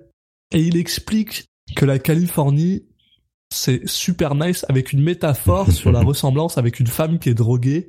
Et je trouve ça super drôle ouais. Ah c'est comme une femme qui est sur l'héroïne euh, euh, elle sait pas encore qu'elle va s'écraser. Elle est juste en train de voler comme un comme un comme un avion puis je, je, je trouve ça Ouais, encore, encore une autre, euh, une, une autre des, un autre ligne de dialogue qui est, qui est assez, qui est, qui est assez incroyable. ouais. Donc voilà, ils finissent leur petite discussion sur sa mère. Euh, euh, Rusty James lui demande comment est-ce qu'elle est sa mère. Euh, ils finissent par avoir une petite discussion aussi sur euh, quand il était petit et que sa, sa mère Mm. est partie. Elle avait pris, euh, elle avait pris euh, euh, Mickey Rourke avec elle, mais elle avait laissé Rusty James toute seule, tout seul. Et quand son père est rentré et qu'il a vu que bah sa femme et son fils euh, étaient étaient disparus, euh, c'était la première fois qu'il est devenu complètement drunk et qu'il était drunk pendant trois jours, ce qui veut dire que Rusty James est resté tout seul pendant trois jours et que c'est probablement à cause de ça que maintenant il a peur d'être tout seul. Bah, ce qui explique euh, aussi pourquoi euh, et cet attachement au gang permet de s'entourer, ce côté bah, de vouloir suivre son frère. Enfin, voilà. Familial, il veut pas être abandonné par son frère une fois de plus. Euh, on, on comprend, en fait, c'est vraiment le, le, le moment du film où on comprend vraiment beaucoup beaucoup de choses qui arrivent. Puis finalement, euh, pareil, rideau, puis se retrouve dans un dans un bar euh, du côté de la ville qui doit probablement être euh, côté de la ville euh, Malfamé. bah, voilà, parce qu'il y a que des Afro-Américains, voilà, une fois de plus. Et euh, il joue au billard. Il joue au billard, puis euh, Rusty James est déjà complètement complètement pété. Il est complètement pété avec son pote Steve qui est pareil aussi complètement pété. Voit qu'elle a pas l'air de tenir très bien l'alcool aussi. hein. C'est ça. Et Rusty James parle avec un gars euh, en lui disant que, tu sais, il lui dit ah euh, moi un jour euh, je vais ressembler à ça, euh, c'est mon grand frère. euh. Et l'autre tu dis ouais euh, non tu peux pas ressembler à ça, c'est ça c'est un prince man, c'est c'est de la royauté en exil. J'ai aimé cette phrase, je sais pas pourquoi. C'est super doux Ah, amer, ouais, genre non c'est de la royauté en exil. Puis et clairement il vient juste de lui dire ouais t'es t'es une grosse merde, tu seras jamais ton frère, genre ton frère. mais ton frère, c'est Mickey Rourke. C'est ça. Il peut pas ressembler à Mickey Rourke. je peux pas te tester, mon gars, il est juste, juste the best. Et euh, donc Rusty est complètement pété, il parle avec avec Steve, il rigole, il finit par s'endormir genre deux secondes, puis quand il se réveille, son frère est plus là. Son frère a disparu. Donc du coup, Steve et Rusty bah, décident de de partir, puis ils traversent une ruelle, et traversent une ruelle où euh, au bout de la ruelle, il y a deux gars qui veulent essayer de le bah, de les braquer. Et Rusty James fait un truc qui est un peu un, un coup de pute, parce qu'il y a, il y a un des gars qui a un, un, un tire iron, comment on appelle ça en français Une un, barre de fer, enfin, une, une- un tuyau, quoi. Des trucs pour changer les pneus, là. et euh, euh, et euh, bah, Rusty James décide de s'enfuir, parce qu'il veut pas donner son argent, en laissant son pote Steve derrière. Et il se fait quand même rattraper par le gars avec le tire iron, puis il lui, il lui met un, un pur coup dans la face. Il se met genre à pisser le sang, il tombe par terre, puis là, euh, Rusty James qui re-hallucine une fois de plus, Non, il se met à léviter, ça arrive. Pas, toi il sort de son, il sort de son corps euh, dans un truc de, de ouais, de genre comme s'il était mort, tout en train de mourir, puis se voit lui-même par terre. Il flotte, il voit son pote Steve, euh, euh, et puis il y a du jazz qui joue, euh, ce qui, qui est vraiment pas. euh, Ouais, ça arrive à chaque fois que tu lévites, généralement. Ça m'arrive tout le temps. Non, il y a ses amis qui pleurent, là. Donc on pense vraiment qu'il est mort. hein. Il flotte, donc euh, il flotte jusqu'à chez Donna et Patty, qui sont tristes. euh, puis il flotte jusqu'à ses potes euh, qui sont dans le dans le truc de de billard du début, euh, avec euh, Don Cage qui trinque à sa santé là, avec Nicolas Cage devant. Et euh, et puis tout d'un coup il revient dans son dans son corps et il voit que Steve est en train de se faire péter la gueule. Mais mais pas de problème parce que Mickey Rourke est là. Et Mickey Rourke arrive puis il les défonce avec une technique bah sale comme bah en fait comme le premier combat c'est très West Side Storyen avec euh, aucune protection ils se protègent pas ils mettent des coups de poing dans le vent ça fait des bif baf euh, dégueulasses avec des sons pourris puis il en balance un contre un mur il chope l'autre il balance contre un autre mur puis les deux sont par terre puis c'est fini. Rusty James tombe dans les vapes on coupe le, une fois de plus euh, rideau rideau qui ferme musique rideau qui réouvre et là ils sont euh, sous un pont sur le, le shore, le, La côte près de la Euh, mer, près de la côte, ouais, ouais. Sous un pont, près de la côte, donc il y a la plage au loin, il y a de l'eau, et euh, il y a Steve et Rusty qui se réveillent. Sous un pont encore à moitié déchiré, hein, parce qu'ils sont, ils sont encore hangover d'hier. Puis Steve hurle sur Rusty parce qu'il est déjà, parce qu'il veut toujours pas aller à l'hosto. Il vient de se faire défoncer la gueule. Euh, il a toujours ce problème. Ils lui ont toujours pas recousu. Ouais, puis il euh, vient de léviter, quand même. Il vient C'est à ce moment-là que tu te dis, bon, ouais, faut peut-être que j'aille à l'hôpital, quoi. C'est vrai que sortir de son corps, ça doit pas être une expérience euh, non douloureuse là, ça doit faire mal. Et le gars il fait ah va à l'hôpital, putain t'es vraiment con. Euh, tu comprends même pas, genre t'es- ton histoire de gang, c'est juste des conneries, tu veux juste te faire tabasser. Pourquoi tu fais ça? Pourquoi tu blablabla Il s'énerve. Et là il dit, il il se retourne vers euh, vers Mickey Rourke et il lui dit mais dis-lui toi que genre les gangs c'est de la merde. Et là bah Mickey Rourke est genre ouais ouais c'est un peu bah, c'est un peu de la merde quoi c'était fun, c'était fun de temps que ça a duré, c'était le fun quand moi j'étais là. Mais au final, tu sais, genre, la raison, en fait, on se rend, on apprend finalement que la raison pour laquelle il est vraiment célèbre, c'est parce que c'est lui qui a amené la paix, qui a fait en sorte que les gens arrêtent de se battre. Puis il était genre, euh, ouais, mais en fait, euh, si les gens ont arrêté de se battre, c'est juste parce qu'ils ils voulaient plus se battre. J'étais juste la seule personne à l'avoir dit. Mais à part ça, euh, c'était, c'était fun, mais ça, ça a arrêté d'être fun à un moment. Ouais, il, il a déjà senti que, que c'était la fin de- d'une ère, quoi. Que c'est pas, ça s'est fait naturellement. Et là, euh, et là, Steve lui dit ouais, mais pourquoi est-ce que tu lui t'arrêtes pas de lui dire que c'était fun Genre, dis juste que c'est de la merde. T'es fou en fait, t'es vraiment fou. Puis j'ai aimé. Il, dit une petite phrase que j'ai vraiment aimé, c'est genre même la la société la plus primitive a un respect inné pour les pour les gens euh, fous. J'étais genre sacré euh, sa- sacré euh, Mickey Rourke et tes phrases euh, philosophiques tout le temps. Ouais, on en est là. euh, Rusty est bien dans le mal. Puis finalement, euh, il retourne, euh, il retourne dans son bar, euh, dans le bar du début où il y a Tom Waits, Benny, Benny, exactement. Et il, il est là en train de, de se remettre. bah ouais, il est un peu tout seul dans son coin. Il est, il est triste. Puis il y a Benny qui vient lui parler. D'ailleurs, il- en, en mâchant un chewing gum, mais en faisant le plus de bruit possible au monde, là, dégueulasse. Puis euh, ah, euh, finalement. euh, il, il, il se parle, il lui demande pourquoi pourquoi est-ce que ça va pas bien, blablabla. D'habitude t'es plus euh, t'es plus euh, nerveux que ça, là t'es tout calme, qu'est-ce qui t'arrive? Ouais, d'habitude, tu, tu tiens pas assis euh, plus de 5 secondes. quoi. Ce qui est vrai. Et Patty essaye de ren- rentrer dans le bar, elle s'assoit, mais on, on apprend que finalement elle est pas là pour voir euh, Rusty James, mais elle est, elle est là pour voir le meilleur homme de tous les temps, elle est là pour voir Nicolas Cage. Donc euh, Cage s'assoit à côté de à côté de Patty et commence à lui parler. Puis là il se retourne vers il se retourne vers Rusty James avec ce petit euh, sourire en coin et cette face vraiment conne. Puis il fait You have a problem, Rusty? James?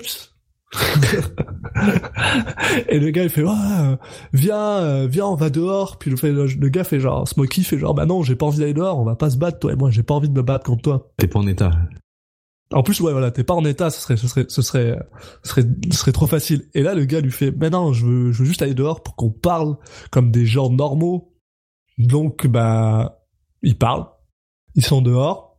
Et la première chose qu'il lui dit, c'est, est-ce que, est-ce que c'est toi qui allais dire à Patty que, bah, j'avais couché avec une autre fille pour que, bah, pour que tu puisses, euh, venir la prendre finalement? Et là, le gars lui dit, bah, bah ouais, ouais, ouais. C'est ça que j'ai fait. Ouais, et Rusty le prend euh, étonnamment bien. Ouais. Il fait ah Et, euh, et c'est là que Cage a son petit monologue où il explique que bah s'il y avait encore des gangs, ce serait pas Rusty James le patron, ce serait probablement Smokey, ce serait probablement Cage parce que Cage et lui il est intelligent. Lui il fait des plans. Faut être intelligent pour être un chef de gang. Et là le gars est genre bah ouais, t'as raison. T'as raison. Puis euh, Rusty James est genre tout à fait d'accord avec lui. Puis là cette espèce de scène que j'ai pas compris où euh, euh, Rusty James donne parce que Rusty James depuis tout à l'heure a une a une a une queue de billard dans la main. Ils sont dehors, il a une queue de billard, puis il passe la queue de billard à, Cage en lui disant euh, bah vas-y euh, euh, elle est à toi, tu vois finalement. En gros pour symboliser le passage de de Patty de l'un à l'autre. Puis il prend la canne et il fait euh, don't flatter yourself, puis il laisse tomber la canne par terre, puis il rentre.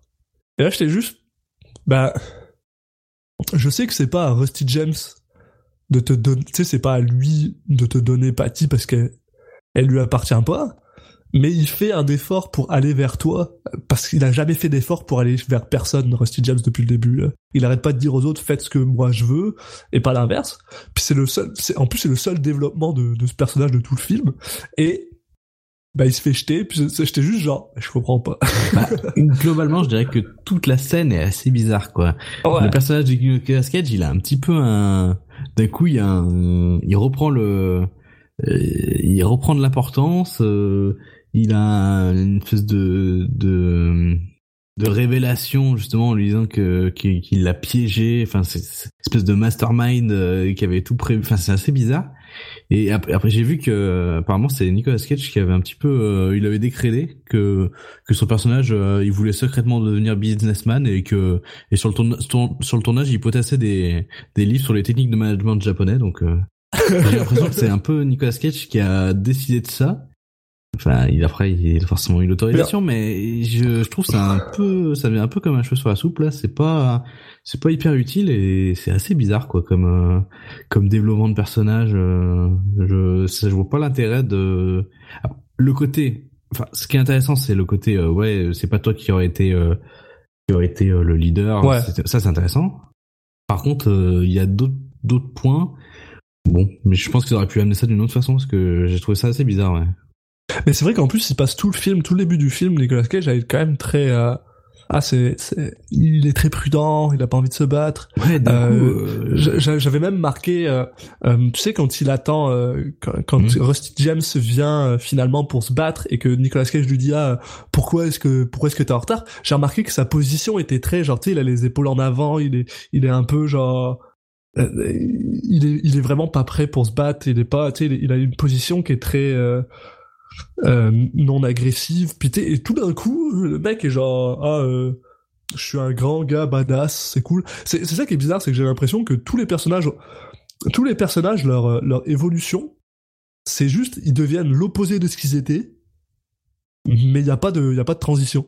Comme Rusty James qui passe de genre, ah, j'écoutais absolument personne à, bah, vas-y, je t'écoute, je te suis toi maintenant. C'est toi mon, c'est toi mon chef, je suis genre, Ouais, ouais, D'accord. j'ai l'impression qu'il qu'il prend un coup et que qu'il qu'il qu'il baisse un peu les les, bras et qu'il se dit bon. Ouais, c'était bizarre. C'est bizarre. Puis, euh, enfin bref, euh, donc là il lui dit, euh, finalement il a, il, part, puis il me semble, il part, et on sait pas d'où Laurence Fishburne apparaît. Mais tout d'un coup il est en train de parler, en train de marcher dans une rue avec Laurence Fishburne, puis Fishburne lui dit, son frère est au pet store, il est en train de regarder les poissons. Bah donc euh, Rust- Rusty James va au pet store. Puis là, on, on, on revoit encore que les poissons sont en couleur. Son frère lui explique, regarde, ça c'est des poissons cool, c'est des rumblefish, ils se battent, machin. Et pourquoi tout à l'heure je te disais que je trouvais que c'était bizarre que ces poissons soient en couleur? C'est parce que euh, à un moment, Rusty James dit j'adore les couleurs de ces poissons et euh, Mickey Rourke répond j'aimerais pouvoir les voir. Et c'est pour ça que j'ai trouvé ça bizarre parce que si tout le film est du point de vue de Je, je me suis dit l'inverse pour les mêmes raisons. comment ça? Bah, dans le sens où, je- je- enfin, ça me choquait pas qu'ils soient. Ah, il aimerait pouvoir les voulait voir. Tu vois? Parce que c'est la seule chose qui avait de l'importance pour lui finalement dans tout le film. Oui, puis c'est les poissons sont une sont une métaphore parce que bah, il- c'est là qu'il explique un petit peu euh, les Rubblefish. C'est en fait c'est des poissons qui s'entretuent, qui sont Ouais. mis ensemble, et où il dit que voilà, euh, il est persuadé que si euh, si ils étaient mis dans la rivière où ils avaient de la place, ils s'entretueraient pas. Il y a un petit peu, est-ce que c'est ça m'a fait un peu penser au gang? Euh, il y a aussi le côté voilà Rourke qui lui on sent que c'est quelqu'un qui a besoin de liberté donc euh, il Oui, se met oui, un peu oui, à la place ça, ouais. donc en fait ça met ça du coup ça ça met ça met de l'importance dans les poissons et la, la métaphore qu'ils sont et ajouté au fait que voilà lui il rêve de les voir en couleur donc euh, je me suis dit voilà c'est peut-être qu'il il, il imagine la de la couleur parce que voilà il, il- c'est ce qu'il rêve de il aimerait beaucoup le c'est ce qui lui dans les choses qu'il aimerait bien voir en couleur c'est vraiment ce qui lui manque Donc euh, fi- finalement, t'as bien ton utilité de temps en temps quand tu fais des, euh, des analyses comme ça, c'est parfait. Et donc ils sont, bah voilà, c'est ça, c'est exactement ça. Euh, euh, Mickey Rourke explique à son frère que voilà, c'est des, c'est des, c'est des euh, poissons qui se battent. D'ailleurs, il met un petit miroir devant, euh, devant un des poissons, puis il se rend compte que le poisson commence à essayer de vouloir l'attaquer, vouloir attaquer sa réflexion. Et, et, et ouais, c'est vrai, il y y y a cette énorme métaphore là-dessus, euh, justement par rapport au gang, par rapport au fait que bah voilà, si tu les laisses respirer, ça va mieux, qui est en plus prouvé par le fait que lui est parti en Californie, puis finalement bah voilà, une fois qu'il est en Californie, c'est devenu une, une toute autre personne, une personne qui a justement qui a de l'espace, qui est, qui, est, qui, est, qui est libre de faire ce qu'il veut, puis finalement bah qui devient une meilleure personne. Et là, bah il y a le vieux monsieur du, euh, du magasin qui lui fait ah euh, on est en train de fermer, s'il vous plaît me me braquez pas, j'ai pas d'argent. Le gars a vraiment beaucoup confiance en son en son quartier. c'est dingue hein. et- le mec il a rien fait de spécial le- Non, non, ils sont juste en train de regarder les poissons. Et c'est juste parce qu'ils sont, ils sont restés alors que bah, le gars est en train de fermer. alors bien sûr c'est louche un mec qui va rester trois heures en train de regarder les poissons mais bon ça veut pas Ouais. dire qu'il va te braquer quoi Et c'est ça. Mais une fois de plus, il faut aussi savoir que lui, il a pas vraiment de notion du temps. Donc, euh, oui puis je pense que c'est aussi lié à sa réputation donc bien sûr, le vieux a appelé la police parce que bah il y a deux gars qui sont en train de il regarder n'a les pas poissons appelé la police je t'ai déjà expliqué il a appelé le policier des Village People Non, je suppose qu'il a appelé la police et que la police a dispatché le policier des, des Village People. Je pense pas que ça marche euh, comme ça. Je pense pas qu'il ait le numéro. euh, Euh, si il a appelé la maison de 10 C'est ça. Est-ce que vous avez le l'Indien? Non? Bon bah envoyez-moi le gars qui, fait, qui fait la police. Merci. Donc le seul policier de la ville s'en vient. Et une fois de plus, il est genre euh, ah euh, j'ai j'ai mon œil sur toi. Qu'est-ce que tu fais là? Je sais que t'es fou, euh, Mickey Rourke. Mickey Rourke, t'es fou. Donc euh, bah le gars dit juste ah moi je veux pas de problème. Donc il sort du magasin. Donc il veut pas de problème, il va, enfin il veut pas de problème, il va quand même lui sortir la phrase la plus louche possible quoi. Il va lui dire il faudrait mettre ces poissons dans la rivière. Euh, ça va, on a compris, hein, tu vas les voler. Enfin, je veux dire, ça va, y a pas besoin d'être un génie. Euh, foreshadowing euh, fois vu. Même le policier des People, il a compris. Alors, euh, c'est vrai, c'est vrai en plus. Il a- ouais. Et donc, bah, c'est ça. Donc on se retrouve avec Mickey Rourke qui attend dehors de, euh, en dehors du magasin que le mec sorte. Et Rusty James. Euh, ok, j'ai pas, ok, j'ai pas compris cette scène. Peut-être que tu vas pouvoir m'éclairer. Pourquoi est-ce que Rusty James le regarde de loin? Non, ça, je- Pour quelle raison? Pourquoi il est pas à côté de lui? J'ai pas d'explication. Ok, donc parce que t'as Rusty James qui le regarde de loin, de loin mais pas de loin, genre il le regarde de de euh, Un mètre. ouais à peu près. et là, euh, Mickey Rourke décide bah bah il va s'en aller, donc il se lève et il commence à marcher dans la ruelle tout seul, il y a personne encore une fois de plus. Rusty James le suit à, à un mètre de là et euh, là on se rend compte que bah euh, Mickey Rourke il est un peu bizarre quand personne le regarde parce qu'il commence genre à, à courir, à frapper dans les euh, dans des euh, dans des barrières. euh, euh, voilà, il est il est euh, il est tête en l'air, puis il marche et il finit par arriver devant un bar où il y a une moto qu'il a l'air de reconnaître. Et là, Rusty James le, vient, vient là et lui dit ah qu'est-ce que tu fais Euh, Tu me fais peur, blablabla. Euh, Mickey Rourke avec son étonnement à zéro, tu dis genre ah pourquoi tu me suis? Parce que il a, il a zéro émotion dans ce film, c'est absolument génial. Et puis un truc qu'on n'a pas dit, c'est que il parle tout doucement. Ah, il parle super doucement. Donc à partir du moment où il parle, en fait, t'as as, l'impression de, c'est en fait, ça doit être le premier film ASMR de l'histoire. J'étais obligé de monter le son pour vraiment beaucoup du, du film. D'ailleurs, c'est une, une anecdote que j'ai lue qui, qui- que je trouve très très drôle, c'est que les, les techniciens son sur le sur le film, ils en avaient, ils en pouvaient plus. Ils, ce qu'ils entendaient, ils avaient pas, ils avaient pas du tout à capter le le, le les dialogues de Mickey Rourke, ils arrêtaient pas de lui dire de parler plus fort. Et du coup, euh, pour, au lieu de l'appeler le film Rumblefish, pour ils l'appelaient Mumblefish. Donc, euh, est-ce que c'est est-ce que c'est Mickey Rourke qui a décidé tout seul que son personnage parlerait euh, tout doucement, euh, très peu fort? En tout cas, ça marche super bien. ça marche, ça marche vraiment super bien par rapport au, au personnage que c'est. Et, euh, et c'est ça. Et donc, euh, Rusty lui explique que bah ah euh, pourquoi tu m'as suivi euh, Qu'est-ce que tu fais là Ah euh, euh, tu te souviens de cette moto? Et là, Rusty James lui dit ah c'est la moto du père. Est-ce que tu penses que le père est dans ce bar? Vous ont réussi à trouver genre le seul bar dans lequel son père il est apparemment. Donc il rentre dans le bar puis il voit son père. Et là. euh, ils s'assoient tous les deux à côté de son père et, leur, et son père euh, lui dit dans une performance ah, vraiment assez cool, j'ai vraiment aimé cette performance là. Bah commence à lui expliquer ah, euh, ah vous êtes euh, ça, me- ça me fait vraiment plaisir de vous voir tous les deux et là Rusty James continue à sortir son son euh, son monologue tout pourri où il dit ah moi quand je vais être grand je vais ressembler à lui Et c'est là que tu vois qu'il y a un décalage incroyable. En fait, le père et le et Mickey Rourke sont vraiment de sont vraiment dans le même, état d'esprit, ils se comprennent. Et t'as Rusty James qui est mais à des années-lumière quoi. Il, il- en fait, Vraiment, il, ouais. il comprend pas du tout son frère. À chaque fois, les deux discutent ensemble. Tu sens que ils s'échangent des phrases, ils se comprennent. Et lui, il, il dit pas de rien quoi. Il y a un moment euh, où justement il fait, enfin, il y a- il des dialogues de qui sont très sympas où où il dit mais pourquoi vous parlez vous de quoi à quoi vous faites référence? Pourquoi vous parlez de grec ou je sais pas quoi? C'est un moment ils font une, une référence avec ça enfin c'est il y a vraiment à chaque fois il a l'air complètement perdu quand il y a ces deux personnes qui qui discutent ensemble euh, c'est vraiment enfin c'est le père a l'air d'être la, la seule personne qui comprend en fait euh, Motorcycle Boy.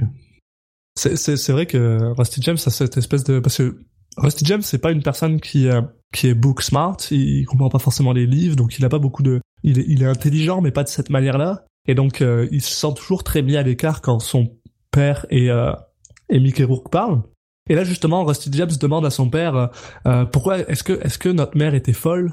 Est-ce que c'est pour ça qu'elle est partie? Puis son père lui dit non, ta mère était pas folle. C'est pas parce que c'est pas parce qu'elle a une vision différente du monde que ça veut dire qu'il est fou, qu'elle est folle. Et ton frère non plus est pas fou. Tout le monde dit que ton frère est fou, mais c'est pas le cas. Ton frère c'est un surdoué. Ton frère c'est une personne qui est capable de faire tout ce qu'il veut de sa vie, mais qui est pas capable de trouver quoi faire avec ça. Et justement, Rusty continue à, dire ah, je pense que quand je serai vieux, je serai comme lui. Et là, son père lui dit, je prie Dieu que tu sois pas comme ça, parce que très clairement, genre, ben Mickey Rourke se fait chier quoi. Il se fait chier dans sa vie, c'est pas ce qui se passe, il comprend pas. Et c'est là qu'on, on, on- ouais, on se rend compte que ouais, son père comprend vraiment beaucoup comment vit son fils finalement. Et c'est un, un des trucs que j'ai- ça, ça- euh, oui c'est une relation intéressante ouais. une des premières phrases que son père dit quand on le rencontre, parce que euh, Rusty James dit qu'il est allé se faire, euh, tu sais, qu'il a besoin d'aller à l'hôpital parce qu'il s'est fait couper. Mm. Son père dit ah c'est une vie intéressante que vous vivez tous les deux. Mhm. Et pendant pendant longtemps j'étais juste genre mais en fait ce père laisse faire tout et n'importe quoi à ses fils, mais en fait tu te rends compte finalement que il comprend très très bien euh, dans le sens où c'est genre il comprend que c'est pas une personne qu'il aurait pu euh, euh, retenir en fait. Il aurait pu retenir Rusty James, il a vraiment fait de la merde avec Rusty James, mais il comprend qu'avec avec Mickey Rourke, il, il pouvait pas. Et c'est c'est un peu doux amer, c'est un peu euh, je pense pas que ce soit un bon père non plus, là. ça reste un alcoolique et tout ça, il sait pas ce qu'il Ouais, fait, mais non c'est pas ce qu'il dit c'est vraiment bah c'est pas c'est une nuancé quoi il comprend, il comprend son fils, et, euh, et c'est c'est super intéressant. Et euh, finalement, bah finalement ils, ils, ils partent, ils partent du bar, et euh, Mickey Rourke décide de voler la, la, la moto de son père, bah l'emprunter, sans casque. Rusty James monte derrière, et là il part tout droit. Et alors c'est là que je comprends pas comment cette ville est faite, parce que il reprend sa moto, il part tout droit. Et ce qui est génial, c'est dans un moment assez cool où justement on se rend compte que euh, Mickey Rourke entend vraiment rien parce qu'il y a son frère derrière qui hurle parce que Mickey Rourke conduit n'importe comment. Il a juste l'air trop, il a juste l'air extrêmement relax sur sa moto. Il passe des feux rouges, il s'en fout. Il y a des voitures qui se rentrent dedans, on a rien à foutre. Et il se réarrête devant Faut le toujours pet conduire n'importe comment avant de faire de rentrer par effraction quelque part. Faut pas se remarquer. Et il s'arrête devant le pet shop. Et c'est pour ça que je comprends pas cette, cette ville, parce que tout à l'heure, ils étaient devant, euh, devant euh, le pet shop.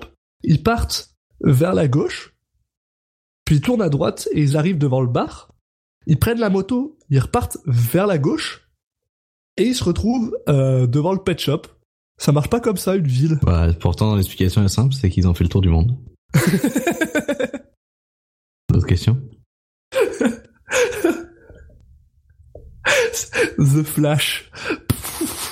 euh, bah, très clairement. Pardon. Euh, désolé. Donc voilà, il se retrouve devant le pet shop et il rentre euh, euh, par effraction. Et d'ailleurs, j'ai trouvé ça vraiment très très drôle parce que la personne qui en, bah, la seule personne qui veut pas que reste, euh, Mickey Rourke rentre dedans, bah c'est Rusty James. Après tous ces trucs de dire ah j'en ai rien à foutre, les gangs c'était cool, machin, on s'en fout, on s'en fout. Soudainement, il veut pas que son frère rentre dans le dans le machin parce que bah parce qu'il y avait la police avant, parce que très clairement il savait que genre euh, il allait revenir, que genre c'est sûr que c'est sûr que si euh, euh, la police est appelée pour une effraction dans ce pet shop, c'est sûr qu'ils allaient voir euh, Mickey Rourke en premier parce qu'ils étaient là et que la police avait, avait été appelée. Ouais, puis personne d'autre va entrer en, fra- dans- en effraction dans un dans une animalerie. Hein. Exact. Donc, euh, ben, mais il finit quand même par le faire. Il finit quand même par rentrer par effraction. Il libère tous les animaux parce qu'il est cool. Il est pas juste venu pour les poissons. Il libère tout le monde. Et euh, il commence à mettre les poissons dans un dans un dans un bac. Et là, euh, Rusty James lui explique, mais genre, il lui dit, Eh, mais regarde-moi tout ce et et et Mickey Rourke lui demande, mais qu'est-ce que tu veux? Qu'est-ce que tu attends de moi? Et Rusty James lui explique que tout ce qu'il veut, bah, c'est que son frère le voit en fait. Mm. Que bah euh, il, en a marre que que quand il parle avec son frère, il a l'impression que bah qu'ils se comprennent pas. Il veut juste qu'ils se comprennent. Il veut il veut qu'il le voit. Et euh, bah il se rend compte il se rend compte que Mickey Rourke se rend compte que lui il peut pas donner ça à son frère. Il peut pas de la même manière qu'il peut pas donner se donner à lui-même ce qu'il veut. Parce que c'est pas quelque chose qui peut c'est pas quelque chose qu'il a il peut pas le donner. Et euh, Rusty James lui dit ouais on- juste toi et moi si on s'y mettait on pouvait on pourrait contrôler cette ville on pourrait être genre on pourrait avoir le meilleur gang. Et son frère lui dit mais je veux pas ça moi. Ouais, c'est encore une fois, il comprend pas quoi. C'est ça. Moi je veux pas ça et je veux pas ça pour toi. Moi je veux que tu t'en ailles je veux que tu t'en ailles et je veux que t'arrêtes de vivre dans mon ombre. Je veux que tu sois là pour toi genre. Et bien sûr Rusty James comprend rien. Il comprend pas euh, Mickey Rourke s'enfuit avec les poissons il s'enfuit, il s'enfuit, il va pour... Euh... ah, putain, dans la scène la plus bizarre Ouais. de tout le film, honnêtement. Il va pour, bah, pour balancer euh, les, les, Bah, il les veut atteindre poissons le dans canal pour les jeter voilà, dans Voilà, le canal. pour jeter les poissons, et, et il se fait shooter. Bah, en fait, il y a le, le policier. On entend un gunshot, on entend un gunshot, euh, hors, hors cadre. Il y a Rusty James qui court pour arriver voir ce qui se passe. Et là, il y a son frère qui est mort par terre, balle en plein cœur. Et là, il y a, pour une fois, il y a deux policiers, ou trois même. Il y en a deux qui sortent d'une voiture, et là, on voit, ouais, le policier des Village People qui a, euh, bah, tué son frère parce qu'il courait avec des poissons. Voilà. Mais on tue, on, tue, on tue pas les gens pour ça. il est même pas noir en plus, alors aux États-Unis, ça marche pas. Non, non, mais c'est c'est vrai que c'est c'est très bizarre. Quoi. Il y a aucun, enfin, il y a aucun monde où. Alors je sais, ils nous ont placé le côté, voilà, il l'aime pas, machin et tout, mais il, il a pas l'air si, il a pas l'air si méchant que ça en fait le policier. C'est un peu, voilà, il, il- c'est le policier un peu relou qui, qui, qui aime pas, qui aime, qui a un mec dans son, euh, dans son rétroviseur, mais tu, tu, tu sens pas que c'est un, flic ripou. Enfin, ça, ça en dehors du fait qu'il aime pas, euh, qu'il aime pas Mickey Rourke, ça a l'air d'être euh, un flic euh, très bien quoi. Enfin, qui, qui, qui fait son boulot normalement, mais alors là, euh, il pète un cap quoi. Il y, a, il y a même une phrase qui est justement dite par Laurence Fishburne quand quand quand euh, Rusty James lui parle du fait que bah, le, ce policier arrête pas de les de les poursuivre. Il dit c'est un excellent c'est un excellent flic, c'est un très bon flic. Le seul le- sa, sa baleine blanche c'est juste euh, Mickey Rourke.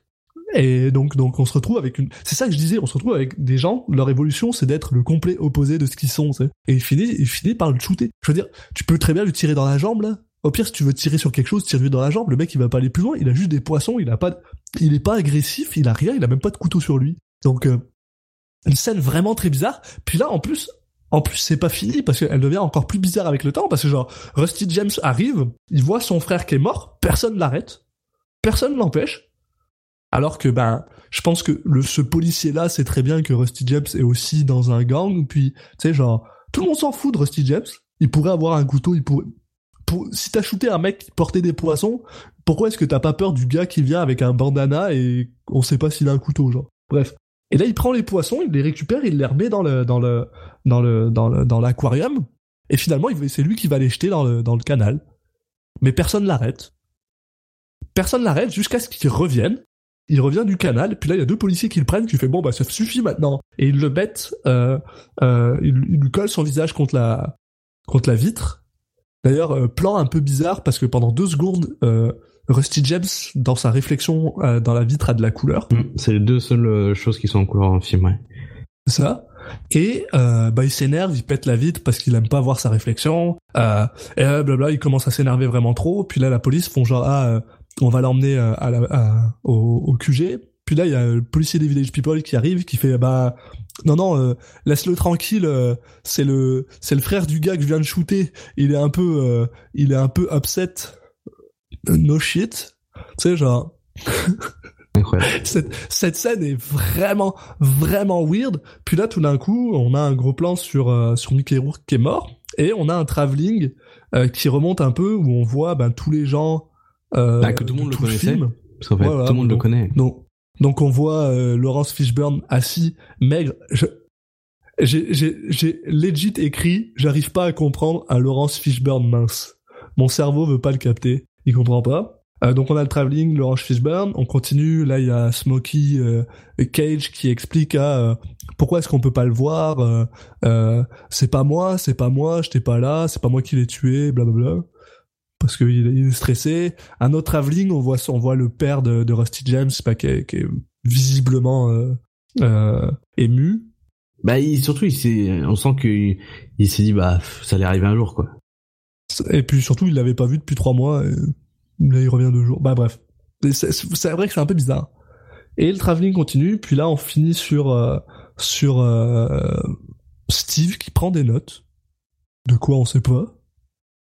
Travelling continue. On voit un mur avec un un un, un tag qui dit euh, A- a Miracle Boy was the Non. king, is the king, non? Non, non, Motorcycle Boy, oui. C'est incroyable. Je vais pas y arriver. Et c'est vrai que c'est, c'est- non mais par contre, bon, blague à part, c'est, Ouais. ça permet de, de montrer que, que c'est vraiment un nom de, de personnage de comics, quoi. Ouais, non, vraiment. Et on sait toujours, on n'a jamais su son vrai nom, genre. Non. Tout le film. Et là, euh, rideau se ferme, rideau se réouvre, et on voit Motorcycle Boy qui euh, est sur une moto et qui s'arrête devant euh, bah, ce que je suppose être le- une plage de Californie. Et il descend, il fume une cigarette, puis générique.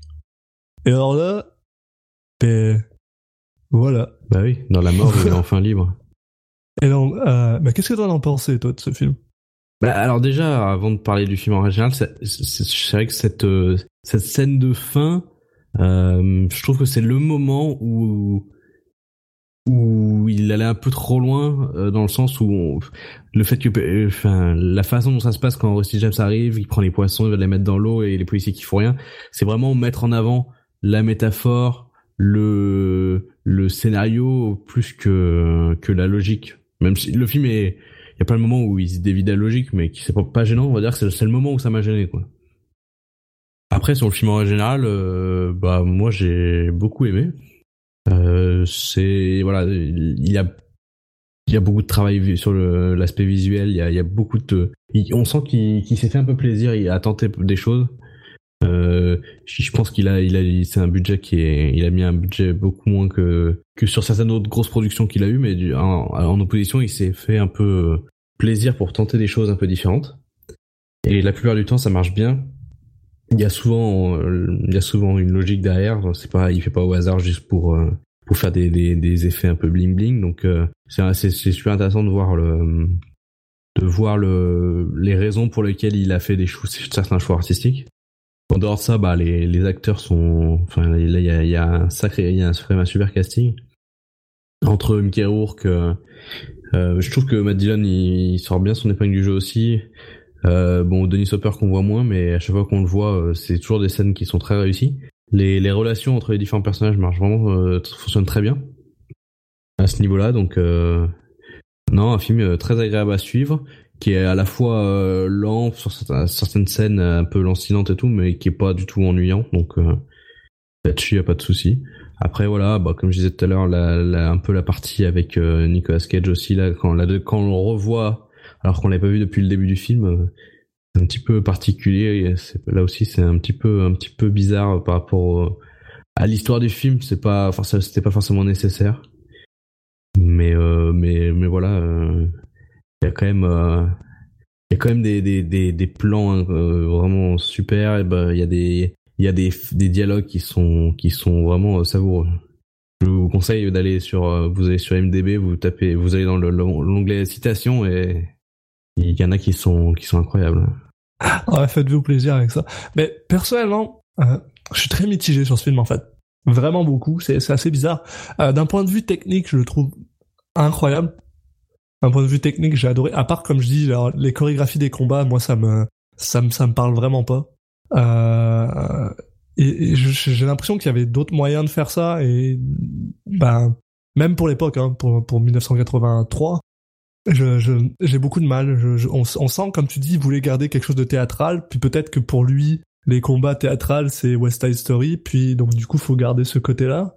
Je sais pas trop pour ça, mais pour le reste, je l'ai trouvé absolument euh, techniquement maîtrisé, mais par contre, ah, I don't care much for that movie. Like, je, je, ce, ce, film me, je m'en fous en fait. Il, il, me, il y a des trucs sympas, ouais. Il y a, il y a, il y a euh, Mickey Rourke qui est Mickey Rourke est fou, Mickey Rourke est exceptionnel, mais une fois de plus, c'est encore un film que genre, je l'ai vu une fois, puis je l'ai vu une fois, quoi.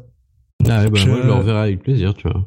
Ben, euh, tant mieux, tant mieux pour toi, mais c'est vrai que personnellement, euh, je, je sais pas, euh, je pense que, je pense que ce, cette absence de ton, finalement, qui est, qui est, comme tu dis, très logique avec tout ça, c'est quelque chose qui me parle vraiment pas. Et, euh, et en plus, la, la, soundtrack est, est, assez mal adaptée, même si je comprends justement c'est la moitié sourd ou je sais pas quoi, mais mais t'as des percussions qui sont pas forcément importantes, t'as du jazz à des moments, c'est un peu bizarre, mais ouais, en fait ce film ce film me fait rien quand je quand je quand je quand je le regarde. Il euh, y a il y a des il y a des il y a des passages par contre que j'ai trouvé extrêmement poignants et qui m'ont qui m'ont plus parlé, surtout euh, euh, la discussion avec le père à la fin, euh, la discussion sous le pont. Ça, c'est des passages que j'ai vraiment que j'ai vraiment aimé, qui, m'ont fait quelque chose, mais en, règle générale. Le problème, c'est que la fin, euh, vu que je trouve qu'elle est pas très bien réussie, et que effectivement, moi, il y a les moments poignants et tout, c'est c'est c'était au long, au long du film, mais la fin, moi en soi, m'a pas forcément fait grand chose non plus, et je pense que c'est parce qu'elle est assez mal gérée. Et c'est vraiment dommage parce que c'était le moment qui était censé être le moment poignant, quoi. Le, le frère qui meurt, enfin voilà. Mais au final, la façon dont c'est géré fait que, ouais. Mais du coup, il y a un peu cette dernière impression euh, euh, mi-film mi qui reste. C'est, ouais, il y a ça. C'est, c'est, c'est, c'est vraiment pas un mauvais film, genre. Absolument pas. Les gens qui aiment le cinéma devraient voir ce film au moins une fois parce que genre, il y a, y a, y a tout là. C'est un buffet c'est à voir, c'est magnifique. Mais une personne qui est peut-être moins, qui est peut-être moins euh, technique, qui a peut-être moins envie de voir des choses techniques ou qui a moins envie de réfléchir sur quel, c'est quoi le sens derrière ce truc-là? Je suis pas sûr que ça va ça, plairait à ce genre de personne. Ouais, je sais pas. Après, tu, euh, je pense que tu peux vite euh, rentrer dedans et être à fond parce que les personnages te parlent vraiment bien. Et à l'inverse, pas du tout rester totalement à la porte. Euh, donc, euh, en tout cas, voilà. Euh, on peut avoir une impression bonne ou mauvaise à la fin, mais en, quoi qu'il arrive, c'est un film qui est intéressant à voir. C'est un, c'est un film qui est intéressant. Ça, je, je, je dirais jamais, je dirais jamais le contraire, mais c'est pas, c'est pas le, c'est pas le genre de film qui me fait, qui me fait, qui me fait battre. euh, ouais, comme je dis, c'est pas c'est pas un film que je reverrai. J'étais content de le voir. Je suis super content de le voir. Puis, euh, euh, comme tu disais, ouais, les acteurs sont fous. Là. Euh, eh, J'ai eu du mal avec Dylan. J'ai eu du mal avec Dylan parce que j'ai des fois eu l'impression qu'il qu'il en faisait un peu trop Oui. Certaines fois. Ouais, je suis assez d'accord. Mais en fait, ça va un petit peu avec les personnages aussi. On a l'impression que des fois, on a l'impression qu'il se force à être un- une personne exubérante parce qu'il a décidé Tout que ça fait. serait comme ça. Que pour être chef de gang, il fallait être exubérant parce qu'il voulait un peu copier son frère. Des fois, on a l'impression qu'il se force et du coup, j'ai trouvé que ça fonctionnait plutôt bien. Mais il y a des fois où c'est un peu la limite, je suis d'accord. Mais en même temps, c'est bizarre parce que il arrête pas de dire que il a pas tant changé que ça, son frère. Et donc du coup, j'arrive pas à comprendre pourquoi est-ce qu'il a envie d'être exubérant pour ressembler à son frère, qui est l'homme qui parle le moins du monde. Puis, mais bon, bref, ça c'est ça c'est autre chose, c'est des choix. Et euh, et euh, bon, pour finir, je dirais, euh, je vais parler de notre ami parce que c'est pour ça qu'on est là Mm, aussi mm, là, euh, parler de Monsieur Cage. Et ben, et pareil en fait, euh, je l'ai je l'ai trouvé pas pas exceptionnel. Il est un peu absent en fait. Son son son jeu est pas son jeu est pas mauvais, euh, mais son personnage est pas assez défini. De- Comme on disait, il passe de je suis une je suis une mauviette à, euh, à je suis un mastermind. Puis il y a pas de il y a pas de nuance entre les deux. Ouais, et puis même au début, il, quand il dit que, enfin, tu vois qu'il est pas chaud pour aller se battre, mais il le répète tellement de fois qu'il dit bon, il y a peut-être pas, peut-être pas besoin. Ouais. Et après, c'est c'est pareil, c'est c'est c'est c'est plus le personnage, mais clairement, on sait qu'il a fait plus de travail pour celui-là. Il a, tu- comme tu disais, il lisait des des, des livres de business. Il, il a essayé de faire un personnage, euh, de s'approprier ce personnage-là. Et Ah, on a l'impression qu'il a essayé de d'étoffer un personnage qu'on n'avait pas besoin. ouais, et, et et ça sort un peu bizarre, ça sort un peu blend, ça sort un peu un peu euh, mais et c'est pas dramatique, c'est pas drôle. On le voit, il est là, il existe. Mais en même temps, en même temps, quand tu regardes, c'est un peu, c'est un peu de mise avec pas mal tous les autres acteurs. Je pense que c'est, c'est aussi la direction qui veut ça, le fait que justement ils vivent dans ce monde où euh, où il y a pas d'émotion, où c'est très euh, euh, milieu de range. Donc donc je sais pas, mais ah je, tu vois genre j'ai du mal à lui donner une note. Je lui donnerai pas je lui donnerai pas une mauvaise note parce que pour moi c'est pas c'est il, il a il a quand même fait quelque chose. Et je sais pas si j'irai jusqu'à un 5. Non, ouais, un petit 4. Je- Ouais, je pense que j'irai un petit 4 parce que parce que clairement, on sent qu'il a fait des efforts pour celui-là comparé aux autres. Aux autres, euh, je pense pas qu'il faisait beaucoup d'efforts dans les autres. Mais il était peut-être plus juste dans les autres. Ouais. Là, il est plus effacé, moins présent. Puis euh, moi, c'est là-dessus que je vais euh, je finirai sur cette note que je finirai ça.